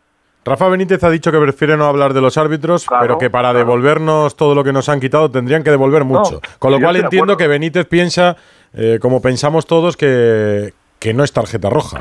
Sí, sí, yo estoy de acuerdo. Si al final yo he dicho, al final me he equivocado yo, ¿no? Y le mando perdón públicamente a Rafa si se ha sentido señalado, ¿no? Y siempre, es verdad que al final eh, su equipo es el que, digamos, menos, menos, menos, ¿cómo te explicaría yo? Eh, más acciones tiene que no está acertado con los árbitros, ¿no? Pero bueno, entonces yo quizás hoy no tenía que haber quizás nombrado que al final estará más tranquilo. No, pero es verdad que la sensación es esa, que él mismo, claro, hoy no quiero hablar, es muy complicado eso, ya le ha pasado muchas veces y le ha pasado muchas veces y hoy nos ha pasado a otros, pero es que hoy nos ha pasado en muchas acciones. Yo creo que incluso ha habido tarjetas que incluso creo que por la tarjeta mía al portero del minuto 25 ya hacía mucho mm. tiempo que no había a un portero sacado tarjeta por perder tiempo. Nos ha sacado amarillas a otros muchas y al rival le ha sacado muchas menos amarillas cuando las patadas son las mismas podemos tornar más o menos, tal, pero que bueno que eso está. Pero digo, en las acciones tan puntuales, porque al final, si yo hago mal el planteamiento, hago mal los cambios, y perdemos, la culpa es mía. Pero hay acciones que no que, que son muy decisivas y que tienes que tener mucha mucha atención. Y está algo que Benítez hoy, pues bueno, yo quizás no estaba acertado al decir que hoy no se podrá quejar porque nos hemos llevado a todas nosotras, porque al final tiene que No, pero lo que iba es que él reconoce que, quiero decir, reconoce, en ningún momento dice, pues a mí sí me ha parecido roja. es, que, es que yo creo que o sea, voy yo voy con la camiseta del Cádiz, ¿no? pero creo que es una acción muy evidente en la que tú la ves despacio, eh, ya no digo la acción de la falta de rollo, que tú puedes interpretar que falta o no falta, eso mm. puedes interpretarlo, pero, pero el dibujo, la foto o la acción que tú ves, donde eh, Yago no ha es que no toca la pelota, ¿Puede, ¿va a llegar la pelota? Claro que va a llegar, antes que Víctor, claro que va a llegar, pero es que Fale yo estoy convencido que puede llegar puede llegar perfectamente. Y, y en el campo quizás no lo ves porque tu perspectiva no te permite verlo. Si es que yo no digo que, no, que tengas que verlas todas, pero yo lo que sigo que encima el, el, hombre del bar muchas veces toma una relevancia que hay que empezar a quitársela. O sea, la relevancia la tiene el hábito principal. El del bar tiene que ser un ayudante un asistente que le pueda ser mejor, no que le pueda hacer peor. Entonces, claro, tú tienes que ver tus acciones y determinar tú como hábito principal, pues la, cómo es, la, cómo es la acción en concreto. En esa reunión que hubo entre los entrenadores y los árbitros, ¿no? Eh, pareció que se arreglaban muchas cosas, eh, que los árbitros entendían que vosotros pedíais más comunicación, eh, más empatía. Tú has ido a hablar con Gil Manzano al final del partido. no sé qué, podemos saber de esa conversación. ¿Qué le has dicho tú o qué te ha dicho él?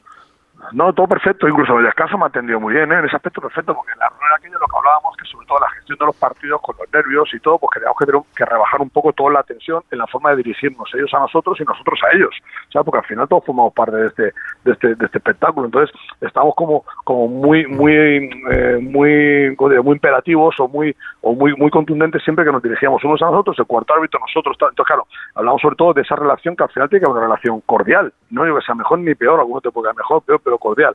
Entonces, sí que es verdad que yo tengo esa sensación, no, mis jugadores me lo transmiten, mis jugadores me transmiten que, que bueno, que, que como que, que, que, que, que, nos- que a ellos les, hablan de una manera distinta a nosotros, que al final es, ¿por qué? Porque ellos tienen ya una capacidad buena de trabajo donde se preparan los partidos, y a lo mejor ellos interpretan eh, que bueno, que a lo mejor el Cádiz esto hace esto aquí, esto hace allí, esto hace, pero bueno, una vez llega el partido tienes que ser objetivo, o sea, muy objetivo, y pitar lo que tú ves, porque tú eres un juez a partes iguales, ¿qué falta? Es falta, pero no porque porque me fuiste a se tire tres veces o, o- o te, que, no, te la pito si es y si no es, no es, pero no, ya está, ahí se acaba el tema, porque tu, tu, tu, tu, tu, eh, tu misión es esa.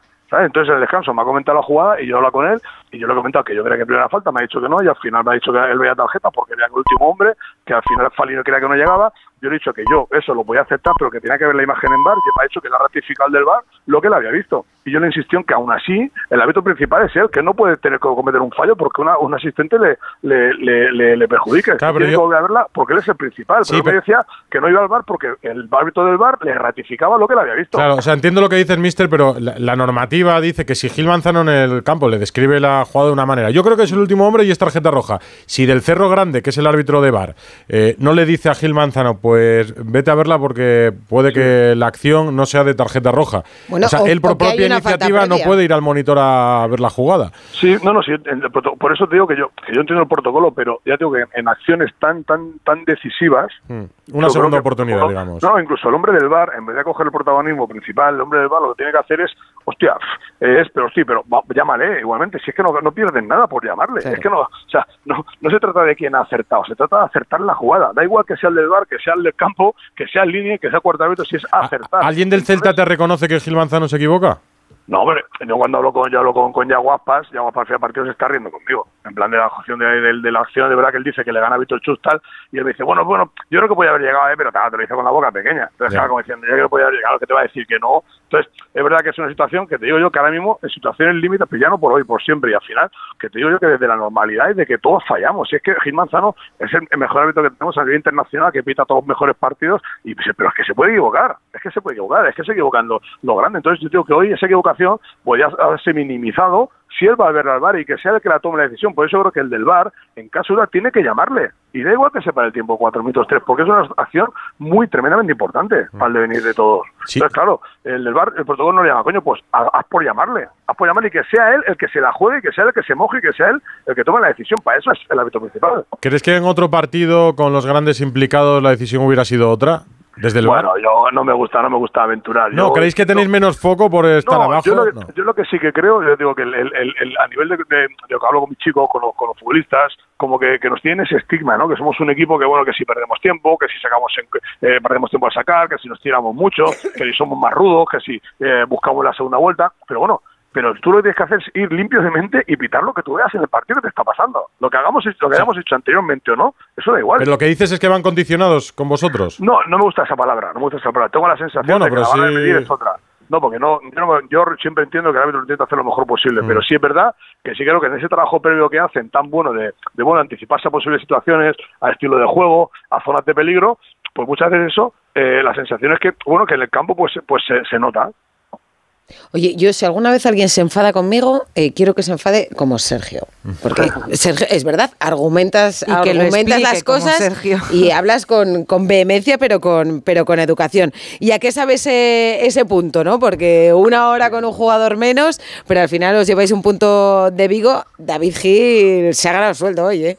Sí, sí, la verdad que un puntazo, ¿no? Un puntazo porque es verdad que te vas con una sensación, eh, sobre todo de, de- de fortaleza, ¿no? De, de- de- de mucho orgullo, ¿no? Por- porque los futbolistas que han estado en el campo, el banquillo, pues lo ha vivido al máximo nivel y yo cuando quedaba cada vez que quedaba menos, eh, re- bueno, pedía que ese punto no lo quedáramos porque reflejaría y refrendaría un gran trabajo del grupo, ¿no? Porque al final si te meten el descuento, pues uf, hubiera sido un bajón terrible, ¿no? Entonces sí que verdad que, que ese punto nos refuerza, nos hace mucho más fuertes, pero me da un poco de rabia porque hoy, hoy en, en le hice el partido hasta el gol 1-0 y tal, el partido estaba abierto, ellos llegaban, llegábamos nosotros, pero estábamos encontrando ese Cádiz que queremos volver a encontrar después de muchos partidos, ¿no? Donde teníamos un poco la pelota, sumábamos pases y ese gol, pues bueno, esa, perdona, esa tarjeta eh, roja nos ha mermado, nos ha hecho ya, bueno, pensé en otra fase, pero al final muy orgulloso de los futbolistas, muy contento porque al final demuestran que tienen muchas ganas de quedarse en primera división, que es verdad que llevamos una racha que no estamos ganando y es verdad que, bueno, que tenemos que mejorar en eso y tenemos que hacer autocrítica, pero bueno, que tenemos mucho que decir y, y de esta manera pues siempre mucho mejor.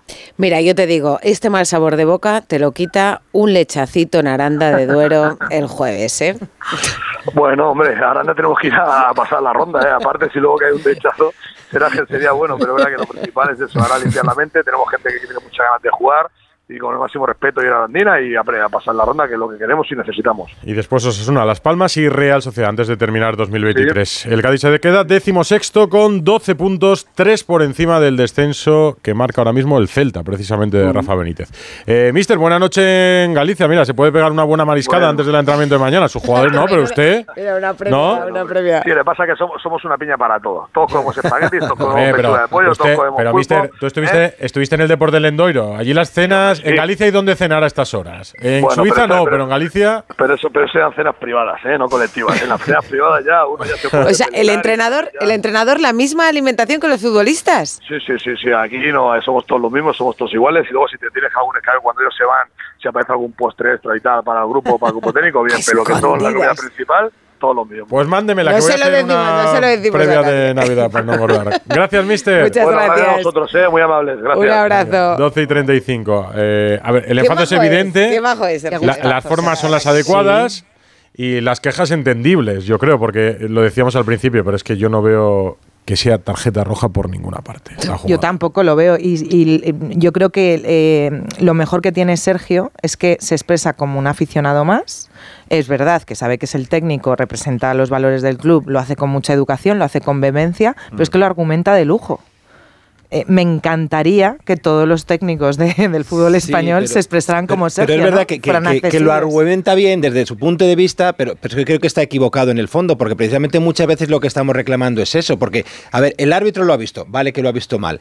Entonces, el árbitro de VAR no le corrige. Por tanto, si no le corrige, eso que está pidiendo Sergio, que dice, bueno, pero toma una segunda decisión, tú le estabas diciendo eso, una segunda oportunidad, dale una segunda oportunidad para que vaya a verlo en el VAR. Eso no es lo que dice el protocolo, y eso es lo que precisamente muchas veces estamos reclamando que a veces en el VAR son demasiado intervencionistas, ¿no? Si Gil Manzano el protocolo, lo tiene claro, Ricardo, pero- sí, Debería permitir al árbitro de campo, que es al final el que está arbitrando. Claro, pero- em, pero ya entramos en pedir otra- el apoyo en cualquier momento. Pero Soy el árbitro y quiero claro, verla. pero- Me lo digan o no, quiero Claro, verla, pero- por- porque pero- tengo dudas. Pero entramos en, en una nueva fase, una nueva etapa, porque ahora mismo eso no está permitido. Lo que estamos diciendo es que Claro, pero lo los que árbitros de campo tengan más autoridad. Y es lo que ha tenido. Y es verdad que se ha equivocado. Y es verdad que es cierto que en esta ocasión, si hubiera entrado el VAR para corregirle en otras veces que son mucho más intervencionistas que en esta no, Mm. hubiéramos dicho Pues que no pasa Yo creo que tiene que Cantalejo, cuando designó el comité de designación, cuando puso a Gil Manzano en el campo y a Del Cerro en el bar, yo creo que pensó en tener un seguro de vida para este partido. Y se ha Sí, encontrado, se ha con encontrado todo lo contrario, claro. Muy Sí, polémica. Lo que no podemos es eh, pedir a la carta cuando sí y Claro, cuando no, ¿no? ¿ves?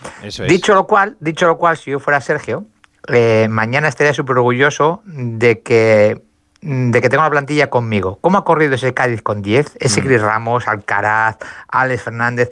Tiene una plantilla entregada al entrenador. Y eso no es fácil verlo, ¿eh? en, un- en primera división, un club que está pasándolo mal. Pero Eh, voy- estábamos- voy- perdona, Edu, voy a ir más allá. Es que eh, Sergio no solo se ha quejado por el Cádiz. Es que fíjate cómo se ha disculpado por haber nombrado a Rafa y cómo ha reconocido que el Celta es uno de los grandes perjudicados por el arbitraje. Sí, No, el que más, ha dicho el que Sí, más. pero, pero Yo creo que la- hay- la rueda de prensa para ir sembrando. Sí, ahí ya en, una tocadita de espalda después No, de, pido perdón, pero ya- Bueno, pero lo que le metió al- a ¿eh? Rafa que no- todo el mundo lo dice. Cuando estábamos a punto de saludar a Sergio, porque había llegado al hotel después del partido y porque, bueno, me, me daba menos reparo hacer esperar a Burgos que hacer esperar a Sergio. No sé yo qué decirte, ¿eh? no, por, aunque, Hombre, porque Burgos es Burgos. Sí, hombre, pero bueno, pero Sergio, hombre, Es de la casa, estaría ¿no? feo. A Fernando se lo podemos Encantado explicar. de estar aquí, ¿eh? A lo mejor Sergio, si no, no podría cogernos el teléfono. Hola, Fernando, muy buenas. Encantado de estar esperando. Hubiera escuchado a Sergio una hora más. Nah, Tú no estás, pero tú no estás lesionado, ¿no?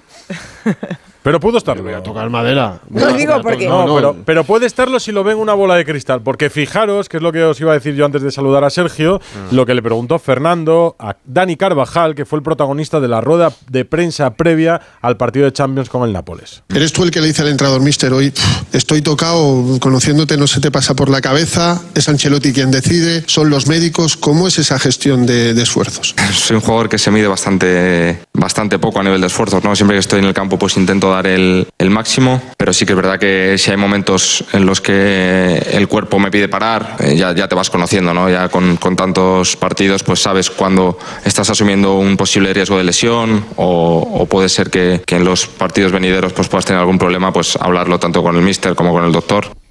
Pues paró este fin de semana, pero no, no llegó Obligado. a tiempo, claro. No, no, es verdad no, que a veces, a pesar de que, de que conozcas mucho tu cuerpo, hay cosas que no se pueden evitar. Y te preguntaba si estabas lesionado, porque madre mía, esto es un carrusel. Pero pasó Fernando. una cosa con Sí. Carvajal, Fernando, que es que yo no percibí la lesión en ningún momento. De hecho, lo que me sorprendió es que calentara a Lucas al descanso. Sí, fue al. A ver, es que esto es esto estaba claro. No soy ni adivino ni nada. Yo sabía que esa pregunta no iba a salir en, en la previa del partido. De hecho, nadie la transcribió, pero sabía que eh, una semana o poco después iba. Es que lo de Carvajal esta temporada se estaba pasando y es culpa de todos, ¿eh? no es culpa solo de- del futbolista, del entrenador o de, los, o de los médicos.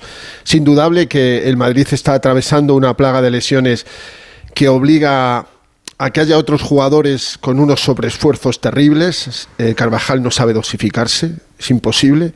Yo le he visto echarse una carrera en el minuto 96 con 3-0 y decir, ¿qué estás haciendo, chico? Pero él es así. pero ya lo de esta temporada se estaba, se estaba pasando. Eran eh, 16 partidos consecutivos jugados entre el Madrid y la selección. Es la primera vez en su carrera que en las tres ventanas eh, de la última eh, parte del año Carvajal juega con la selección todos los partidos, septiembre, octubre y noviembre. Pues después de, la primera lesión que tuvo en septiembre, había jugado absolutamente todos los partidos, todos, solo eh, cuatro de suplente, el resto eran todos titulares, perdón, solo dos de suplente, 14 de titular y había completado el 80% de los partidos los 90 minutos. Eso tenía que salir por, por alguna parte. Un futbolista que va a cumplir en enero 32 años, que se cuida en todo, físicamente, alimentación, descanso, es, es, es un profesional como muchísimos, pero él tiene en el disco duro eh, el tema eh, físico muy importante porque ha habido temporadas donde no pudo jugar ni 20 partidos con el Real Madrid por temas musculares. Pero hasta aquí ha llegado porque Edu es que no podía más. Es que la primera parte, eh, yo he visto, el, no lo pude ver porque estaba en el sorteo de, de Hamburgo, pero luego lo he visto y, se le veía que en los últimos minutos le costaba llegar a, algún que otro balón y, bueno, pues en el descanso es que no, no pudo más y tuvo que pedir el cambio. Que esto estaba a punto de suceder, como ha sucedido, y le puede pasar a algún otro, ¿eh? lo tengo claro, porque eh, no es una cuestión ya de que no están preparados bien físicamente, no, no, es que eso no es así, es que el Madrid en tres meses y medio eh, ha sufrido 20 lesiones, 13 mus- musculares, 7 traumáticas, cuatro futbolistas se han perdido algún partido por algún tipo de enfermedad o indigestión, eh, solo hay siete futbolistas en tres meses y medio, solo siete de 23 que no han tenido un solo problema físico, que es, mira, ni, ni Nacho, ni Cross, ni Rodrigo Góez, ni Luni, ni Lucas Vázquez, ni Valverde, ni Rudiger. Y entre esos siete hay dos futbolistas que han jugado todos los partidos, hay dos que han jugado todos los partidos menos uno. O sea, estamos hablando de que se están haciendo unos sobreesfuerzos que efectivamente al final en todos los equipos y en el Madrid este, este año mucho más, están pasando muchísima factura. Pero están toreando muy bien, precisamente será eh, mérito de Ancelotti, ¿no? Torear toda esa plaga de, de bajas. eh, Inventarse algo para cada momento. Estando el equipo como está, encontrando soluciones, ¿no? A todo. La, la del medio campo con Valverde y con Cross como Kroos, pareja eso es. es. una buena solución. Para Sí. el lateral me decías en la brújula que tú ves a Nacho como una opción. Yo veo a Nacho, sí. Yo veo a Nacho más opciones que a Lucas Vázquez. A ver, Carvajal va a estar un mes fuera. El Madrid no ha precisado esa lesión en el músculo sólido de la pierna izquierda, no lo ha precisado. Tiene una rotura y eso le va a tener fuera un mes o más de un mes. O sea, la intención es que se recupere para el miércoles 10 de enero la semifinal de la mm, Supercopa de España en Riad frente al Atlético de Madrid. Teniendo en cuenta que estamos a 5, que se lesionó el día 2, Eh, Eso significa casi cinco semanas de baja, que es una barbaridad, y más teniendo sus, sus antecedentes. Y claro, Ancelotti tiene que tirar de recursos. Lucas Vázquez es el otro lateral, pero Lucas no está teniendo una buena temporada, ni mucho menos. Y yo veo con más opciones, muchas más opciones, a Nacho Fernández en ese lateral derecho. Bueno, si no, puedes poner a Bellingham, yo creo, ¿no? Porque es que este Sí, chico también. donde quiera. Sí, también le puedes poner, porque bueno, viendo lo que estamos viendo en este, en este sus primeros meses en el, en el Real Madrid, pero es que es- es- eh, yo creo que Ancelotti tiene mucho mérito, muchísimo mérito, pero hay cosas que se pueden alicatar un poquito más. Mira, hablando de las lesiones, he estado contando los 20 partidos de Liga del Madrid, solo en la mitad ha agotado los cambios. ¿Os acordáis cuando los entrenadores pedían más cambios? ¿Os acordáis que tres no son suficientes? Necesitamos cinco para Bueno, rotar más, para sí, dosificar. Lo, lo dice Guardiola que tampoco los agota nunca. Exacto, A veces no hace ni un cambio. El año pasado se tiró muchos partidos sin hacer un solo cambio. Pero yo estoy en lo que decía Fernando, que, que es lo que está hablando, es verdad, que lo está gestionando a las mil maravillas, pero, pero teniendo en cuenta todo lo que él sabe de Dani Carvajal, que lo sabe evidentemente el club y todo el tema, claro, tú, tú te presentas en el partido del otro día contra el Granada en casa y ves otra vez la defensa, Dani Carvajal, Mendy, Rudy Alba, pues ahí es cuando piensas y dices, bueno, este partido, aunque no esté bien, no esté del todo al 100%, no lo puede jugar Lucas Vázquez, no lo puede jugar Fran García, es donde te empiezas a pensar ese tipo de, de gestiones de Ancelotti, ¿no? Que al final es un poco, claro, ahora a posteriori todos, evidentemente, ¿no? A todo lo pasado todos somos malolete, pero es verdad que este tipo de circunstancias es cuando, cuando piensas en, ¿no? en ese tipo de, de gestión, en un momento así, repito, contra el Granada en casa, pues igual sí que es el momento para rotar, que le cuesta tanto. Ah, pero también va muy exigido, porque si el Madrid pincha con el Granada, después de haber pinchado en el Bernabéu con el Rayo, en vísperas de un Barça Atleti, toda esa presión añadida para, para los dos que van a pelear la liga contigo, se la quitas. O sea, yo entiendo a Ancelotti que ponga a Carvajal, a- como diría Mourinho, hasta que reviente. Eso le pasó a Mourinho con Kedir al año de, de la liga a los 100 puntos. Los médicos le dijeron, va a reventar. Y dijo, pues que reviente. Pero yo, hasta que reviente, le voy a poner todos los partidos y todos los minutos. Y yo en gestión, en el asunto de, de mediocampo, no veo ninguna gestión. Es decir, a Ancelotti se le van cayendo fichas. No, no, ahí Y no hay más remedio, claro. O sea, ahí no- Claro, Pero puedes- puedes acertar o no, sí que es gestión También, me- ¿eh? Pero sí, me refiero que tiene que poner al lado de Cross, tiene que poner a uno. Puede poner a Modric, como hizo en el Calderón, en el Metropolitano y pegársela. Puede poner a Ceballos, que viene de seis meses casi sin jugar. Puede poner a Bellingham o puede poner a Valverde. Bueno, pues pone al que habría puesto mi madre, al que habría puesto yo, a, a Valverde. Valverde. ¿Por qué? Porque es que le va a dar oxígeno a Kroos. Pero, o sea, no con ningún 20 mérito. lesiones que lleva este año, teniendo el equipo como lo tiene, hombre, quiero decir que tu madre será sería madre una, grandi- al grandísima Kroos, sí. entrenadora.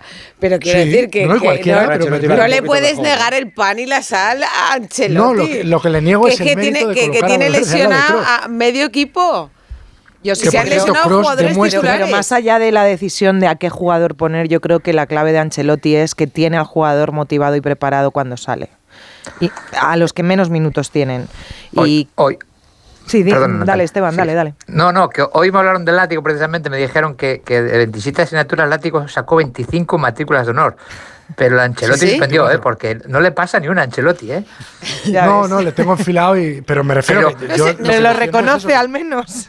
lo tengo sí, enfilado, dice. Pero de- desde que entrenaba ya el Milán, Mourinho. vamos, desde que perdió Como, la final aquella de Mourinho 3-0. desde que entrenaba el Setúbal, igual. Pero igual que yo a a- Mourinho y él no, por ejemplo. A mí lo de Ancelotti, No. lo, lo que está diciendo Natalia me parece que es un gran gestor, sí, pero de recursos. Es que no deja a nadie por el camino, tiene a todos convencidos.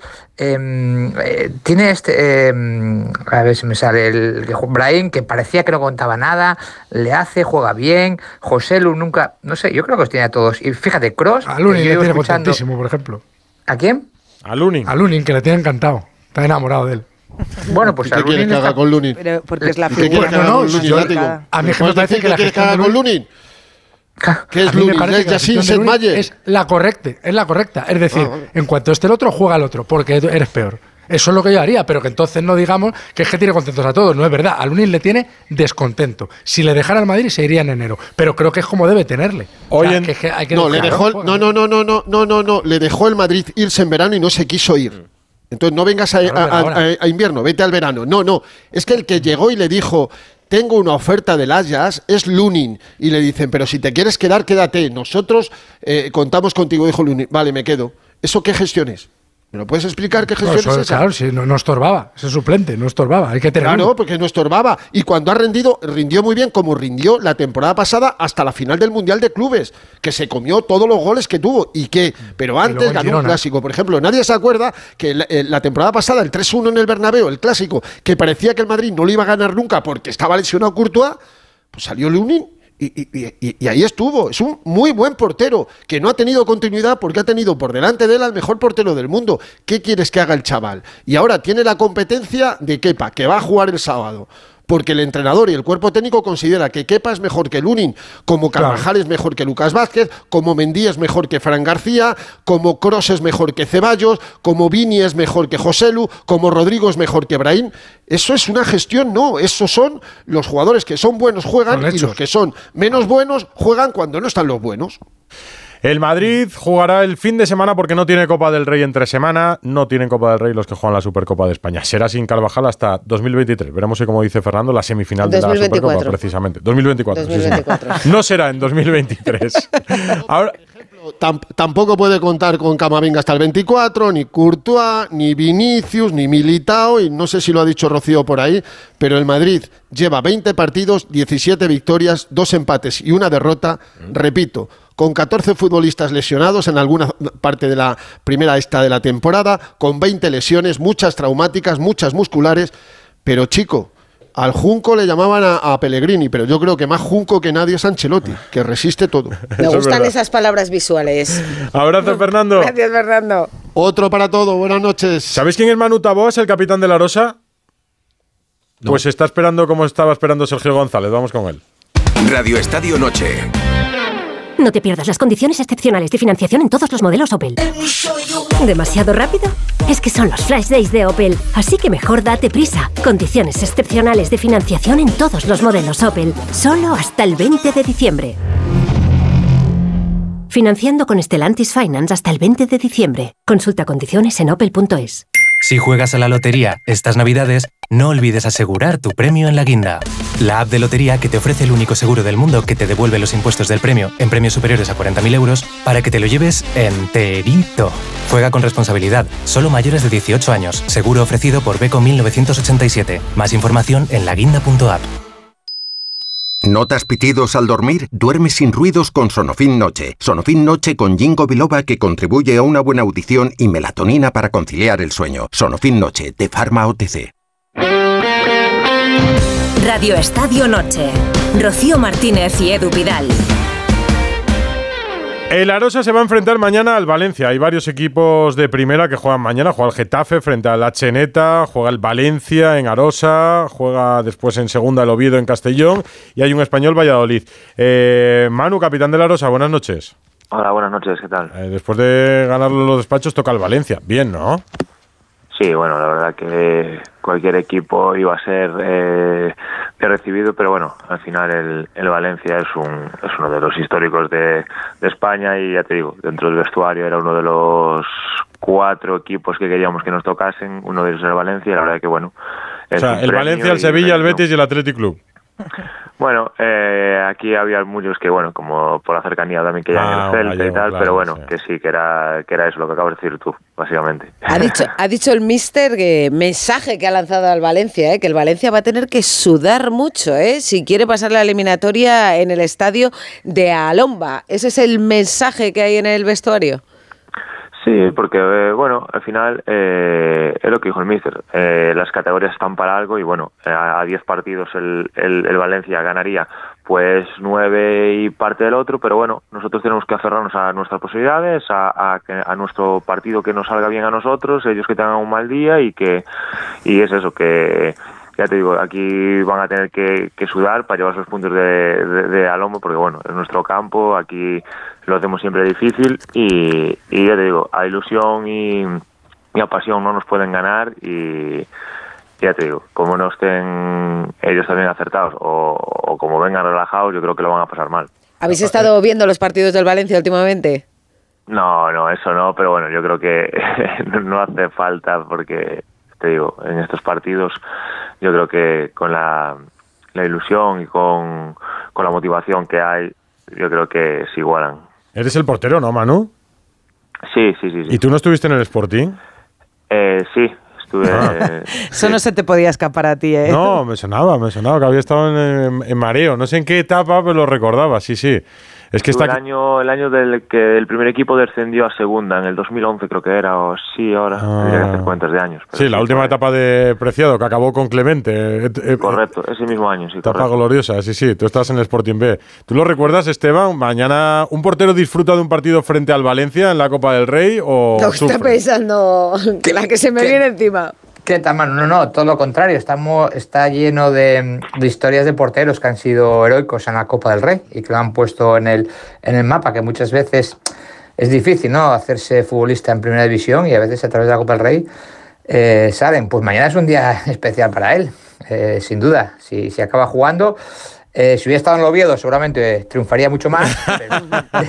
decidir el Sporting, claro, ya ve que se equivocó, pero bueno, no pasa nada. Me imagino que en Gijón lo trataron muy bien. Eh, no sé quién estaba entrado de porteros en el Sporting B de aquella mano. ¿Quién estaba? El año que Es- estuve yo, bueno, estuve medio año, estuvo Sergio. Ah, Sergio Sánchez. Sergio Correcto. Sánchez, sí. Ahora está entrando Marino del banco. vale, vale, sí. Ah, está bien de porteros. ¿Prefieres una tanda mañana para lucirte o no, Manu?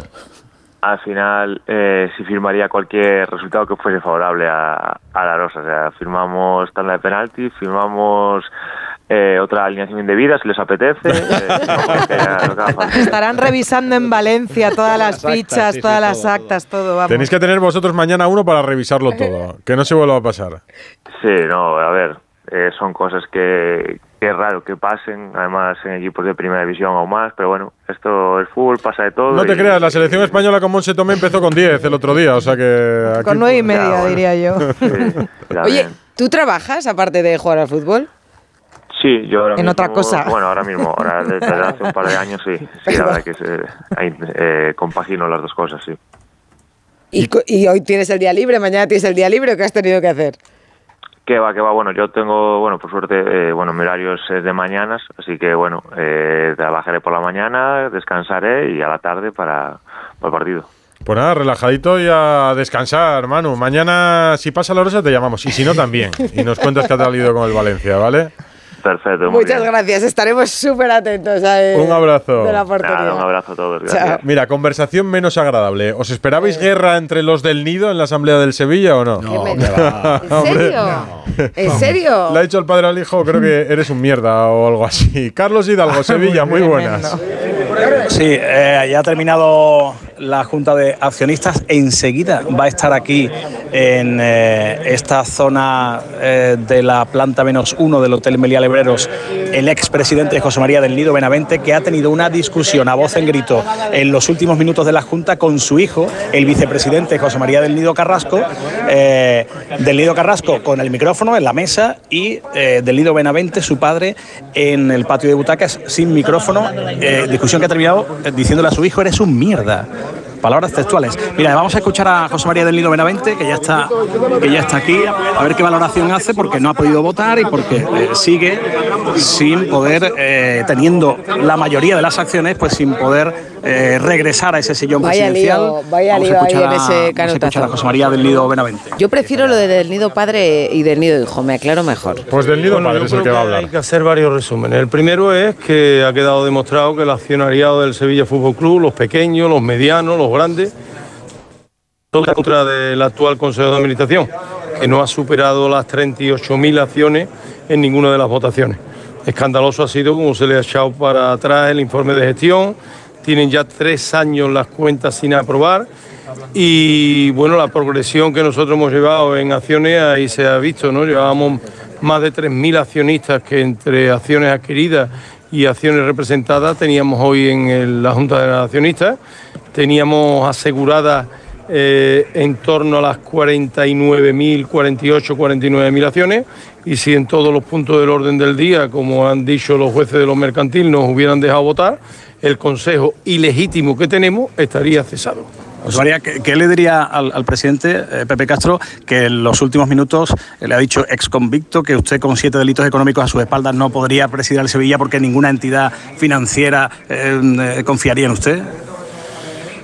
A mí me da mucha pena que el presidente de Sevilla, después de tantos títulos conseguidos y levantados, después de tantos años de servicio al club, se haya despedido con ese discurso. Yo creo que el discurso lo cataloga. yo no voy a entrar en, en ningún tipo de debate de ese calibre porque eh, no me veo tan bien como él en esos bajos fondos. José María. Entonces yo mi respeto, mi agradecimiento por haber sido presidente del Sevilla Fútbol Club tantos años, por los éxitos conseguidos, una pena que termine su gestión eh, con el 90% del seísmo en contra y con el 60% del accionariado presente también en contra. Me hubiera gustado que hubiera terminado de otra manera. Yo no tengo prisa ninguna, así que no hago paro con las preguntas que os voy a contestar a todos hasta que queráis. ¿Hay solución? Ma- no, no, sí, perdón, mañana salgo a las 11 de la mañana para Astorga para ver el Sevilla Pues Fútbol Club con la familia y unos amigos en Copa. Cerquita del nido. ¿Enganchamos hasta las 11 o no? Desgraciadamente tenemos judicializado los que somos los máximos accionistas de la entidad del club porque los actuales ocupan no salen del cargo. Eh, cogen artimañas jurídicas para decir que tienen que quedarse en el cargo, ahora la última es la agrupación y no sabemos cuándo termine la agrupación que es la que van a decir. El problema no es ese, el problema es más profundo, el problema es que se han perdido 85 millones de euros los tres últimos años, que se vende el humo de las primeras temporadas, que se vende un estadio que no va a salir adelante y hoy lo habéis visto ustedes, que se vende que va a haber estabilidad financiera en los próximos 10 años y para este año hay previsto entre 20 y 30 millones de euros de pérdida, que se han gastado el 60% de los fondos de CVC de 50 años y ese es el problema. Y encima, miel sobre hojuelas, el equipo de Ambula por la primera división ya ha quedado eliminado de la Champions y Dios quiera que ganemos en Francia. Particularmente también ha sido un poco feo ¿no? el final con el vicepresidente, al que usted ha llamado mierda. ¿no? Yo no recuerdo lo que he llamado y yo las cosas que son de casa ya sabéis que eh, no voy a entrar públicamente en ellas. Yo tengo seis hijos, para aquel que no lo sepa que me canso de repetirlo. Y mi patrimonio, el mío, eh, cada uno habláis ustedes del vuestro, lo reparto yo entre mis hijos como yo quiero. A mí nadie me tiene que imponer como tengo que repartirlo. Entonces, mis seis hijos tienen el mismo derecho, algunos vista la actitud del mayor, más que otros, a disfrutar de ese patrimonio que yo he generado durante tantísimos ¿Ha sido años. más tenso de lo que usted esperaba al final? Perdón, ¿Ha sido Ismael. más tenso de lo que usted esperaba al final? Digo, por cómo ha terminado todo. No, mire, eh, nosotros que venimos trabajando en la preparación de la Junta, queríamos mantener una Junta eh, objetivamente razonable desde un punto de vista técnico y de analizar los números de la sociedad. Desde el primer punto del orden del día hasta lo han retirado, lo que la ley establece, ¿no? Yo creo que si a José Castro le llamamos Fidel Castro no nos equivocamos mucho, ¿no? Porque desgraciadamente no respeta la mayoría del capital que está en la Junta, no respeta a la gente a la hora de hablar, no respeta a la gente a la hora de votar. Entonces mm, se han ido acelerando ellos solos. eh, yo no habría terminado un discurso así.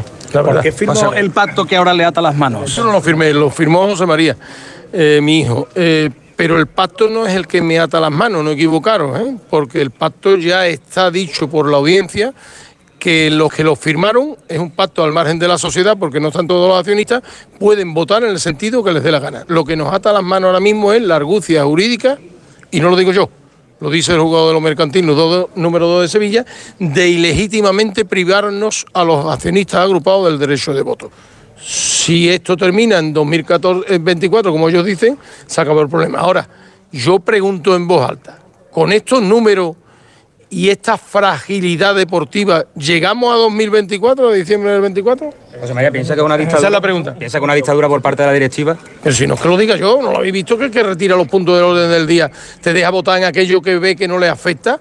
Y bueno, el primer punto del orden del día. Oiga usted, la ley establece que si el presidente ha invitado a alguien, la Junta General, porque lo dice la ley y los estatutos, puede revocarlo. Eso no es objeto de debate, no se somete a votación. Pues si usted empieza así de esa manera, ya verá, ¿no? Cuando se va a revocar el presidente de la Junta y el secretario, ¿qué hace? Como ve que lo vamos a echar, porque tenemos la mayoría del capital, tampoco se vota eso. ¿Existe alguna posibilidad de Carlos, nos quedamos pendientes de lo que pueda decir del nido y luego nos lo resume si dice algo más. Lo que, Que está de- claro es que no hay que tú, relación que ninguna. No se acuerda. No se acuerda, no se No acuerda se de lo que le acuerda llamó que a su le ha hijo. dicho a Hay su una hijo, "Eres un realidad. mierda". eh, no es que del nido no se hable con su hijo, sino que su hijo nos habla con el resto de la, la familia, familia, del nido. O sea, el bloque de la familia del nido está unido con su padre y el hijo, ahora vicepresidente, es No, el pero que es está un claro que las cosas de casa no las airean. No, no las airean. Los No, trapos se lavan en casa. sí. que En la junta de accionistas. Eso es verdad. Una y tres minutos. Radio Estadio Noche. Rocío Martínez y Edu Pidal. Radio Estadio Noche. Rocío Martínez y Edu Pidal.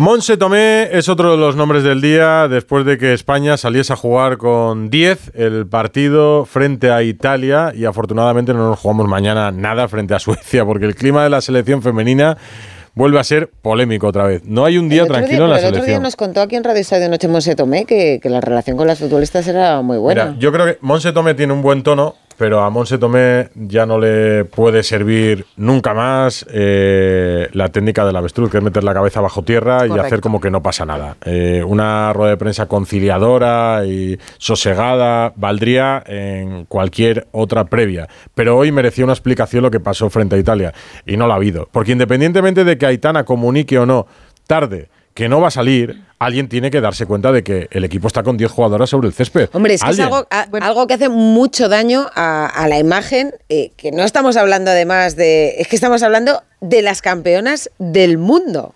Es que no es que no haya explicado, porque después de escuchar la rueda de prensa de Monse Tomé, yo he escrito a Natalia porque he dicho, pero, pero ¿qué hemos escuchado? Es que ha sido una rueda de prensa en la que ha vuelto a estar muy nerviosa, se la ha visto sufrir de nuevo, y es que, como digo, no es que no lo haya explicado, es que sigue señalando a una jugadora y hoy a otra más, porque ya señala a Itana y hoy señala a Atenea diciendo que no tiene la información suficiente. Yo creo que como gestora de grupo no es eh, la mejor de las opciones cargar contra tus jugadoras. Y, y la base de todo es que creo que, que- que el, el inicio de esta relación de Monse Tome con jugadoras empezó mal. Se ha hecho todo precipitadamente, tenía que seguir porque en Oliva los dos días siguientes había un partido ante Suecia y desde el principio esta Pero, relación Ana, no, lo que no puede no- no ha nacido lo bien. que no puede ser es que esa relación provoque cosas como la del Yo otro creo día. que no es porque un- ahí, ahí, quien queda dañado son todas Toda- las toda la futbolistas. selección. No, no, es que es el fútbol femenino. Claro, es el fútbol femenino, que todavía hay mucha gente que dice, bueno, a ver, bueno, Pues sí, otra juegan al fútbol. más, No, no, pero, decir, pero- pero vamos por partes. también- que por cierto, pero por si ella cierto, asume- ante esos, ante esos comentarios también hay que decir que acabamos de hablar con el portero de la Rosa, que está jugando en la Copa del Rey, porque un equipo, el Granada, cometió una alineación indebida con su portero, Claro. ¿eh? O sea, que quiero Va- decir que también para todos esos de, uh, es que el fútbol femenino también hay Vamos errores. por partes. Sí, a todos bueno, esos a- de alguien que ha el tenido fútbol que ver, femenino Alguien ha tenido que ver, perdona, que, que un sub-23 no estaba sobre el campo. Bueno, sí, pero que quiero decir que hay errores Estamos en el hablando de la selección española. Sí, sí, sí. Yo, sí. yo- Y de un también partido a mí con me gustaría ir 10 por jugadoras. partes. Uno, te doy permiso para que digas que te he respondido esta tarde a tu audio. Le he puesto drama. ¿Por qué? Porque es un drama la imagen que da la selección española. Eh, por supuesto, cuando hablo de selección hablo de seleccionadora, de staff y de jugadoras. Ahora bien, la máxima eh, jefa responsable de ese grupo es Monse Tomé. Si tú te puede, se te puede presentar la circunstancia que sea, vamos a ponernos en el peor de los casos, que Aitana le dice en el último segundo que no sale. Uno, tienes un problema de disciplina como seleccionadora. Se te ha ido el grupo de las manos. Pero tienes muchos trucos Pero si para que el partido no si empiece así- y si no es con así, 10. Natalia, si es así, o sea, lo que sí que sabemos está bien hecho por parte de la futbolista. Pero déjame terminar. Lo que sí que sabemos es que hubo una discusión en el, en el descanso entre Aitana y Monse Tomé. Monse Tomé no se atreve a decirle a Aitana que la va a cambiar, Aitana se calienta y entonces después Aitana se- mm, comunica que no se siente bien para salir en la segunda parte. Pero es que no hay excusa y te explico por qué. Porque la selección española no salta con 10, salta con 9. Y Lucía García eh, sale segundos después al campo atándose las botas. Es decir, alguien del staff de Monse Tomé no le ha dicho a Lucía que era uno de los cambios que estaba calentando en la banda, mientras en el vestuario tenían eh, el pollo que tenían montado. Y después a Esther tampoco le comunican que es el cambio de Aitana. Tienes un montón de, de trucos para retirar a jugadoras del campo, empezar no, un poco más claro. tarde y no empezar con nueve jugadoras y media y que te marque un gol Italia. Y tienes que asumir en la rueda de prensa la responsabilidad como seleccionadora.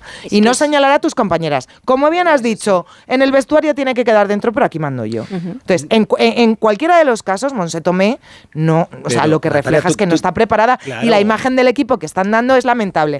Y un último matiz, eh, Ricardo, es que aquellos que dicen que si el fútbol femenino tal, tampoco hay que convencerles, ¿eh? No, ya, ya, ya. O sea, no, no hay que ser excelentes para aquellos convencerles, sino Pero ya, ya vendrán. Natalia, ¿te, te has dado cuenta de una frase de la que has dicho? Es que Monse Tomé no se atreve a decirle a Etana que la va a cambiar. Entonces, Claro, esa persona es no eso. está capacitada para ser la seleccionadora Pues ya nacional. está. Punto. A Ahí partir lo de ahí ya te da igual. Claro. Ponemos las escucha, excusas y que queramos. dice- ¿no? Y te voy a dar un detalle más. Que ha nacido mal García eso. Claro. ha viajado a Málaga con dos tarjetas amarillas y no puede jugar mañana. Pues- Se han dado cuenta tarde y lo que han dicho hoy en rueda de prensa que es para hacer piña. A ver qué le, parece a su, equi- a su Eso, club. Tiene pinta de que no solo cosa de Monse Tomé, que hay más gente trabajando pero ahí. ella es la responsable. Sí, Por sí, sí. supuesto que no solo es cosa de Monse Tomé, es que yo creo que de quien menos es cosa es de Monse Tomé, pero ella es la máxima responsable. Afortunadamente, mañana no nos jugamos nada frente a Suecia y lo mejor sí, que puede pasar es que Markel Zubizarreta, que ha aceptado un cargo, por cierto, con una junta gestora al frente de la federación, Y que tiene mucho que trabajo, por no lo que estarán de acuerdo ni sus personas más cercanas, tendrá que tomar decisiones también con Monse Tomé. Eh, Natalia Torrente, Ricardo Sierra, Látigo, Serrano Esteban. y Esteban, portero. Un abrazo para todos. Buenas noches a todos. Vamos a hablar de Nadal, no os vayáis, os lo recomiendo. Esta es la música Iba a decir del tenis, pero en realidad es la sintonía de Feliciano López. de nuestro tenista de cabecera. Hombre, claro. Y es que hoy les tendríamos que llamar porque Rafa Nadal, que el viernes anunció la fecha de su vuelta a la competición, será en enero y será en Australia. Yo tengo, mira, lo estoy marcando en el calendario ya, ¿eh? Sí, Cuenta atrás. Sí, sí. El puente, el día Navidad, el de Nochevieja. La el vuelta de Reyes Nadal. Y la vuelta de Nadal. Es. Vuelve. Hoy ha dado más detalles.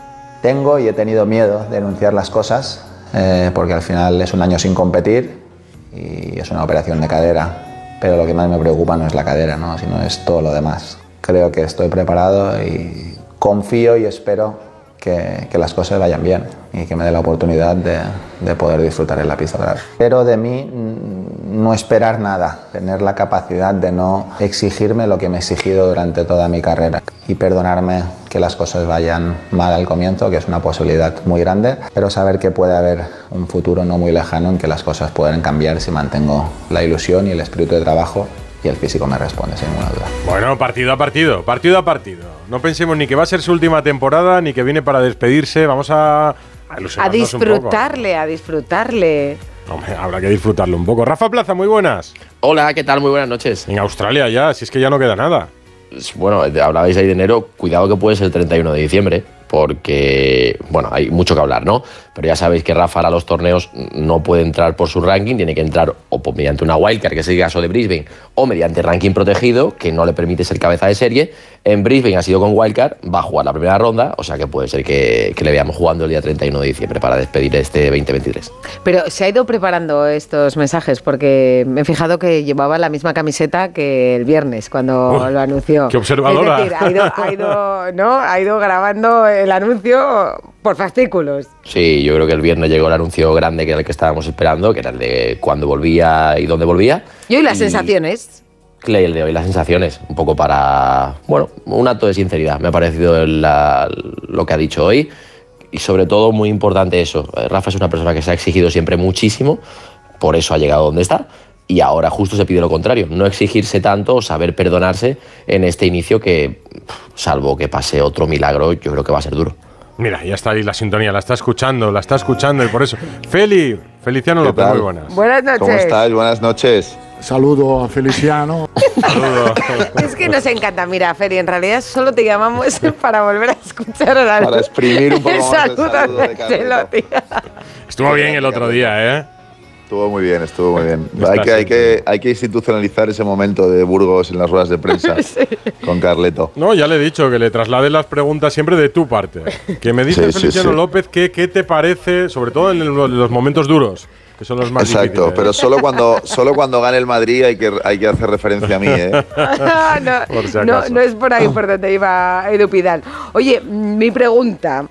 A ver. ¿Va a ser capaz Rafa Nadal de no exigirse a sí mismo?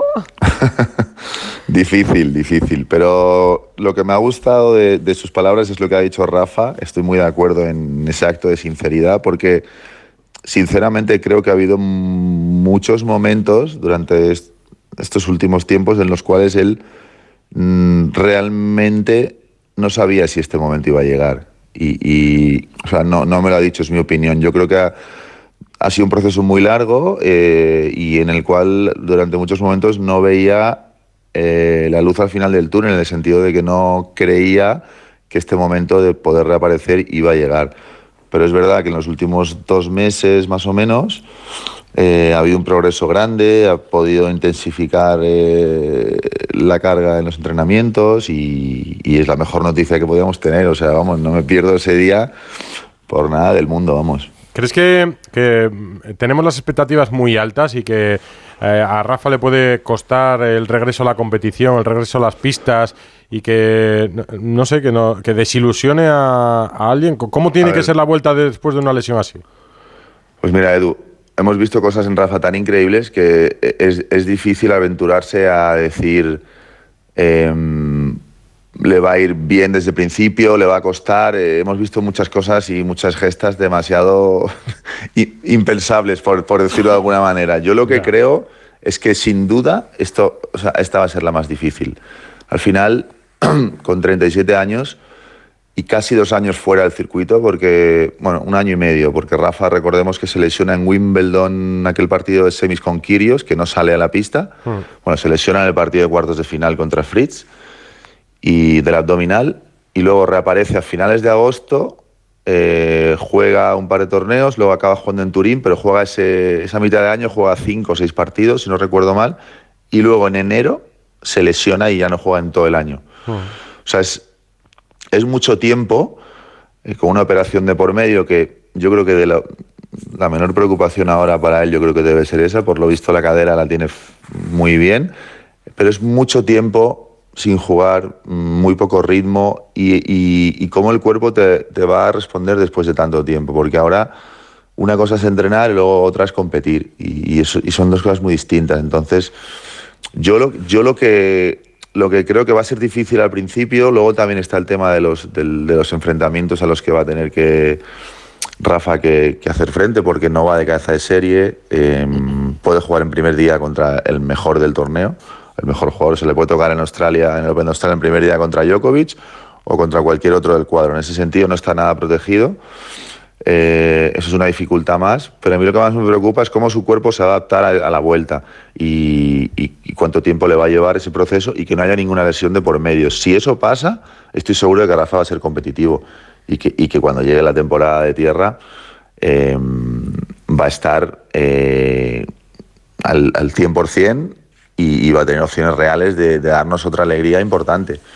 Hace unos días, eh, Tiger Woods, otro hombre que, que- que está volviendo, en su caso después de, de un accidente y una, una, pierna, una pierna catastrófica que dijo él, hablaba de Rafa Nadal y decía que es extraordinario. Dice, si es que ha ganado un Open de Australia con el pie roto, ¿no? Si es que no es que nosotros estemos rendidos a Nadal porque le queremos mucho, es que No, él deportistas que de a élite. él, eso. Sí, sí. Exacto. O sea, al final, claro, estamos hablando de, nombres, pues muy poquitos nombres que entran en ese grupo de, de deportistas de la historia, eh, privilegiados a todos los niveles, que han hecho gestas, pues como cuando Tiger Woods ganó un US Open, creo que, no, que fue que iba cojo por el campo, o cuando volvió ahora y que gana el, el Masters de Augusta después de la cantidad de cosas que le han pasado. Pero es verdad que ahora creo que, que, que es más difícil por todo lo que ha pasado. Al final, Rocío, ha habido una operación de por medio, un año y pico sin jugar, y, eso en este momento de su carrera es mucho más que a lo mejor en otro momento. Si eso le pilla con veintipico, treinta años, es más, es más fácil de sobrellevar. Pero después de, de tanto tiempo, tantas cosas, de la edad que tiene y todo lo que ha pasado últimamente, yo creo que, que va a ser más difícil la gesta. Pero bueno, yo creo que si alguien lo puede hacer, es él. Y lo más importante, como digo, que al principio no tenga problemas, que no se lesione, que el cuerpo le responda y seguro que poco a poco va a encontrar el camino, estoy, estoy 100% seguro. Pero vuelve porque crees eh, que no merecía despedirse así, o vuelve porque crees que él piensa que, que está en condiciones de ganar otra vez un torneo grande, aunque sea en tierra y en verano. Bueno, Rafa estará de acuerdo conmigo, seguro. eh, y vosotros yo creo que también sabéis la respuesta. Rafa no vuelve para despedirse simplemente porque mm, considera que no merece retirarse del tenis sin, jugar. Yo creo que él em, está convencido de que si el cuerpo le responde en este proceso, va a llegar un momento en el año que va a estar para hacer algo grande. No sé si va a ser en Roland Garros o cuando sea, pero yo creo que su mirada está puesta concretamente ahí, ¿no? En llegar No, a sí, la temporada. sí, yo confío en él, Feli. eh, confiamos en No, él. no- no hablo de pero confiar en pero él, hemos visto refiero. un antecedente como el de Federer, que durante mucho tiempo se preparó para un regreso que entendíamos para una despedida en las pistas, que al final no pudo ser en un torneo, digamos, Pero todos, profesional. todos los mensajes que lanza Rafa van Pero en- la no dirección de... podía competir, Edu. Claro, Federer tenía un problema en la rodilla eh, que el- con el tiempo se dio cuenta de que él no podía volver a la máxima competición y preparó su despedida para el Labor Cup jugando un doble precisamente con Rafa porque era la única opción de poder despedirse mm, dignamente y, recuerdo ese partido que estaba hasta medio cojo eh, Federer. O sea, ha sido muy distinto. Federer no podía volver a, a jugar al máximo nivel y tuvo que asumirlo y preparar una despedida mm, pues acorde a cómo se encontraba, pero yo creo que Rafa se ha tomado todo el tiempo necesario para, para poder hacer esto, pero con la intención de volver a ser competitivo. De hecho él ha sido muy prudente en sus anuncios, ¿no? Y eso es lo primero que dice. Tengo y he tenido miedo de anunciar las cosas, o sea que las ha ido eh, anunciando como en pildoritas, ¿no? Bueno, volveré el año que viene y ahora ya es cuando pongo cuando pongo la fecha de, de vuelta. Pero es que Rafa es un animal competitivo, ¿no? Entonces él si vuelve es para eso, para, para competir. Es verdad que pone muchos condicionantes, ¿no? Eh, bueno, pues puede saber que en el futuro pueden cambiar las cosas si mantengo la ilusión, el espíritu de trabajo, si el físico me responde, que hay muchos condicionantes, pero bueno, eso es un poco la esencia del deporte también. Sí, sí, sí. A ver, yo creo que Rafa estará de acuerdo o no en que no hay un, com- un competidor como Rafa. Yo, por ejemplo, no he visto. No lo hay. eh, no lo he visto desde que tengo uso de razón en el deporte en general, no te hablo solo en el tenis. Yo creo que yo no he visto una persona capaz de competir como él lo hace y, de, superar todas las cosas que le han pasado, cuando además eh, nadie lo esperaba. Es que como, como ahora pasa todo tan rápido y ha surgido la figura de Carlitos y a, a veces no nos damos cuenta, pero es que antes de que pasara todo esto, hace un año y medio Rafa estaba ganando Australia y Roland Garros. No sé si os acordáis. Que le gana aquel partido a Medvedev Sí, en la sí, final sí. de Australia. es que- y jugando muy bien 2 al tenis, cero, además. Perdiendo y, y- y- y bola para break abajo en el tercero. Hmm. Y remonta aquel partido, gana Roland Garros y en Wimbledon estaba en semis y no pudo saltar a la pista. O sea, estaba camino de poder conquistar el tercer Grand Slam en un año. Y esto es hace un año y medio. Entonces, es verdad que aunque era mayor, si el cuerpo le responde, que eso es la única, la mayor de las incógnitas que, que yo creo que él y todos tenemos, pero si eso, si eso pasa y el cuerpo le responde, Rafa, no dudéis de que va a ser competitivo. Y Rafa siendo competitivo, pues, pues ya os imagináis lo que, puede- lo que es capaz de hacer. ¿Estás de acuerdo o no, Rafa? Sí, no, yo, a ver, evidentemente que no vuelve para levantar la manita y decir adiós y muchas gracias a todos. Si vuelve, pues eh, es para, porque él cree efectivamente que en algún momento del año va a llegar y va a tener la opción de, de morder un título. Y, evidentemente que no hay que ser, mm, creo que muy inteligente para darse cuenta que todo apunta hacia la gira de tierra y sobre todo a ese back-to-back que va a haber en Roland Garros, que es Roland Garros, Wimbledon y luego los Juegos Olímpicos. O sea, yo creo que si ahí llega bien, que quedan muchos meses, porque luego no es solo volver, tiene que volver y el- los miedos que Rafa dice es a lo mejor que le pueda pasar con otra parte del cuerpo. Ya hemos visto lo que pasa cuando alguien de esa edad vuelve y cómo está el cuerpo. Pues la cadera a lo mejor no, pero a lo mejor el pie, o a lo mejor el- la mano, o a lo mejor la espalda. Mucho Mm. tiempo para poner la maquinaria en marcha. Porque entrenar no es competir, eso creo que estamos todos de acuerdo. Pero yo creo que ese- esa doble cita en París, eh, Roland Garros, Juegos Olímpicos, evidentemente que alberga opciones de poder decir, aquí estoy, estoy mi mejor nivel y ahora, ahora a ver quién le gana a Rafa a cinco sets en Roland Garros estando competitivo. Que- Eso, es lo que, eso es lo que quiero, quiero ver verlo. yo. Quiero verlo porque no es solo el tenis y la cabeza. O sea, no es solo el tenis y el cuerpo, es meterte en la Felicia Trier y decir, venga, ahora gáname a cinco sets a un tío que ha ganado 14 veces Roland Garros. A ver quién es el guapo que lo hace. Eh, Feli, y para verle en Madrid también, ¿no? Sí, ojalá, por supuesto. Nosotros contamos con él como siempre. Yo creo que sería bueno, pues muy especial que en un momento tan importante para él jugara en Madrid. Yo creo que la gira de tierra, como decía Rafa, yo creo que va a ser un poco su prioridad, o eso es un poco mi, opinión, un poco desde fuera y por lo que veo. Y, y ojalá que esté en Madrid, eh, porque, pues porque la gente está como loca y sería un aliciente increíble. El director del torneo puede asegurar que si Rafa quiere tendrá una wildcard, ¿no? Para jugar. Bueno, ya hasta dos, ¿no? Yo creo, yo creo que, yo creo que no hace falta, ¿no? Que el director del torneo diga nada, ¿no? De si la va a tener o no. Le damos, le damos en, en, en todas las pruebas, eh, hasta en el mixto. Vamos a crear una prueba para. A Bustillo le gustaría ver ese partido No, en un no, palco, dice. Es, es lo que te iba a decir, guard- danos a nosotros, es una wildcard para, No, para, para verlo. Para para hombre, verlo, por supuesto. ¿no? Para por Bustillo supuesto. para mí, o Radio sea, Estadio Noche oficialmente invitada al, al partido de Rafa en Madrid. Si te digo, sería una de las cosas que, mira, me lo voy a pedir de... Se lo voy a pedir a los Reyes Magos. Mm. ¿Eh? Luego jugará de jueves y no podrás ir porque tendremos programa. Eh, pues mira, que te co- conecto desde allí. ¿Qué quieres que te diga? Rocío está muy ocupada entre los deportes, Si no de- para. del diario, la radio. No sé si te va a dar para ese día. Vas a tener que pedir. eh, Yo voy de, curro. voy de enviada espacial allí Vale, vale. Al máster. Bueno. Rafa, Feliciano López, pues es una buena noticia para empezar la semana este lunes y para acabar 2023. Saludo a Feliciano. Vamos a invitar a Carleto también al partido. Eh, ese sí que no se lo pierde. Ese sí que vive bien y feliz. Abrazo, Feliciano, abrazo, Rafa. Un abrazo. Un abrazo. Seguimos dando juego con Winamax. Winamax, las mejores cuotas. Radio Estadio Noche. Rocío Martínez y Edu Pidal. Carlos Hidalgo, ¿alguna lindeza más después de la Junta de Accionistas del Sevilla? Pues no, simplemente de las palabras que no hemos escuchado de- del Nido Benavente, destacar que va a intentar que su hijo no sea presidente. Recordemos que eh, lo va a ser seguramente en los primeros días o mes y pico de- del año 2004, porque así se estableció en el pacto, pero eh, Del Nido dice que él como parte de la familia del Nido tiene que eh, decidir eh, y que él va a decir que no, que su hijo no tiene que ser presidente del, del Sevilla. Bueno, pues ha sido una junta realmente tensa, sobre todo en la parte final, como hemos contado antes, y que al final el resumen es que todo sigue exactamente igual. Descansa, Carlos. Un abrazo, Coge buenas fuerza, noches. que te esperan grandes días en Sevilla.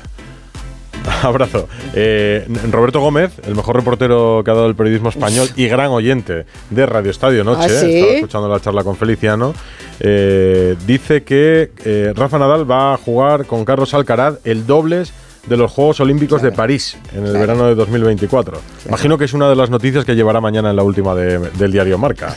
Imagino, ¿no, Bustillo? Buena pareja para, fíjate, para, bueno, para los dos. Carlos Alcaraz ha dicho que sería su sueño y para Rafa Nadal, pues que llegue, será su última temporada, es un bonito también Yo, homenaje. eso es lo que pido. Un dobles en, el No, no, París. el oro, el oro de ellos dos. Ya se lo han preguntado, mi compañero Joaquín Alvareda se lo preguntó a Rafa Nadal, ¿eh? Sería precioso, sí, señor. Ha habido fútbol también en segunda división. Ha terminado la jornada 18, Villarreal B1, Eibar 0. Fíjate cómo ha sido la jornada y lo que es la segunda división. Han perdido los cinco primeros: el Leganés, el Sporting, el Valladolid, el Español y el Eibar. Así que nos hemos acercado nosotros, los del Burgos. Ahora mismo en ascenso directo Leganés y Sporting de Gijón y en promoción Real Valladolid, Español, Racing de Ferrol y Eibar. Joder, y, el lleva otro- dos partidos seguidos pinchando el Sporting y sigue en ascenso. y sigue en Vaya ascenso directo segunda. con 32 puntos, a 4 del Leganés, que es el líder en solitario, pero empatado con el Sporting es tercero el Real Valladolid, a un punto el Español y el Racing de Ferrol. Ahí están todos muy, muy apretados. Y el otro gran protagonista de la jornada ha sido este. Bellingham.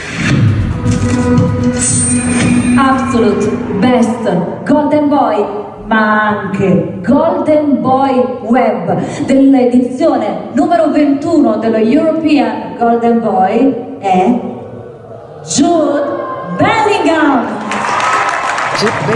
Golden Boy, mejor jugador de Europa, menor de 21 años de este año. Me llama la atención a mí que no lo había ganado ningún jugador del Real Madrid, que estuviera en la plantilla del Madrid. Los últimos años ha sido para jugadores del Barça. Ha habido varios Golden Boy en el. Real Madrid, pero posteriores. O sea, Ujú. Isco, que lo ganó en el Málaga, fichó por el Madrid. Eh, Van, der, eh, Van der Bar, yo creo que fue Golden Boy también hace más de 20 años.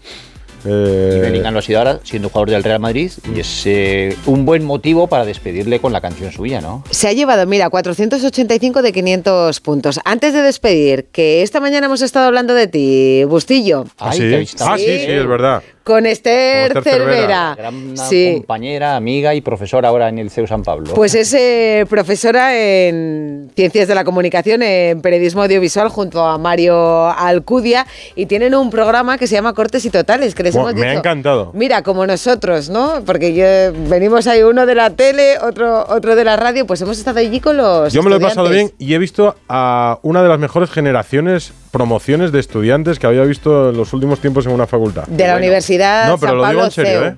Pues muy Sí, buena, sí. buena noticia para el futuro. No, no, y no veas tú las instalaciones que, que tenían, como se está ahí en un sí. pedazo de plató con un control de realización en el CEU, sí, en el CEU San, San Pablo. Pablo. Sí, sí. Espectacular. Bueno, que te decía que eso, que el protagonismo de Bellingham hoy, que ha recibido el Golden Boy, que iba muy elegante, merece despedir el programa con su canción, ¿no? Hey, you. Sí, pues se la han puesto, se la han puesto aquí también en Turín, ¿eh? Pues mañana volvemos, ¿no? A las once y media. En Me da como cosa hablar sobre las canciones, ¿no? Así que Ahora vienen no adiós. son horas. Luego al Sina. Y ya por la noche estaremos nosotros. Adiós. let her into your heart, then you can start to make it.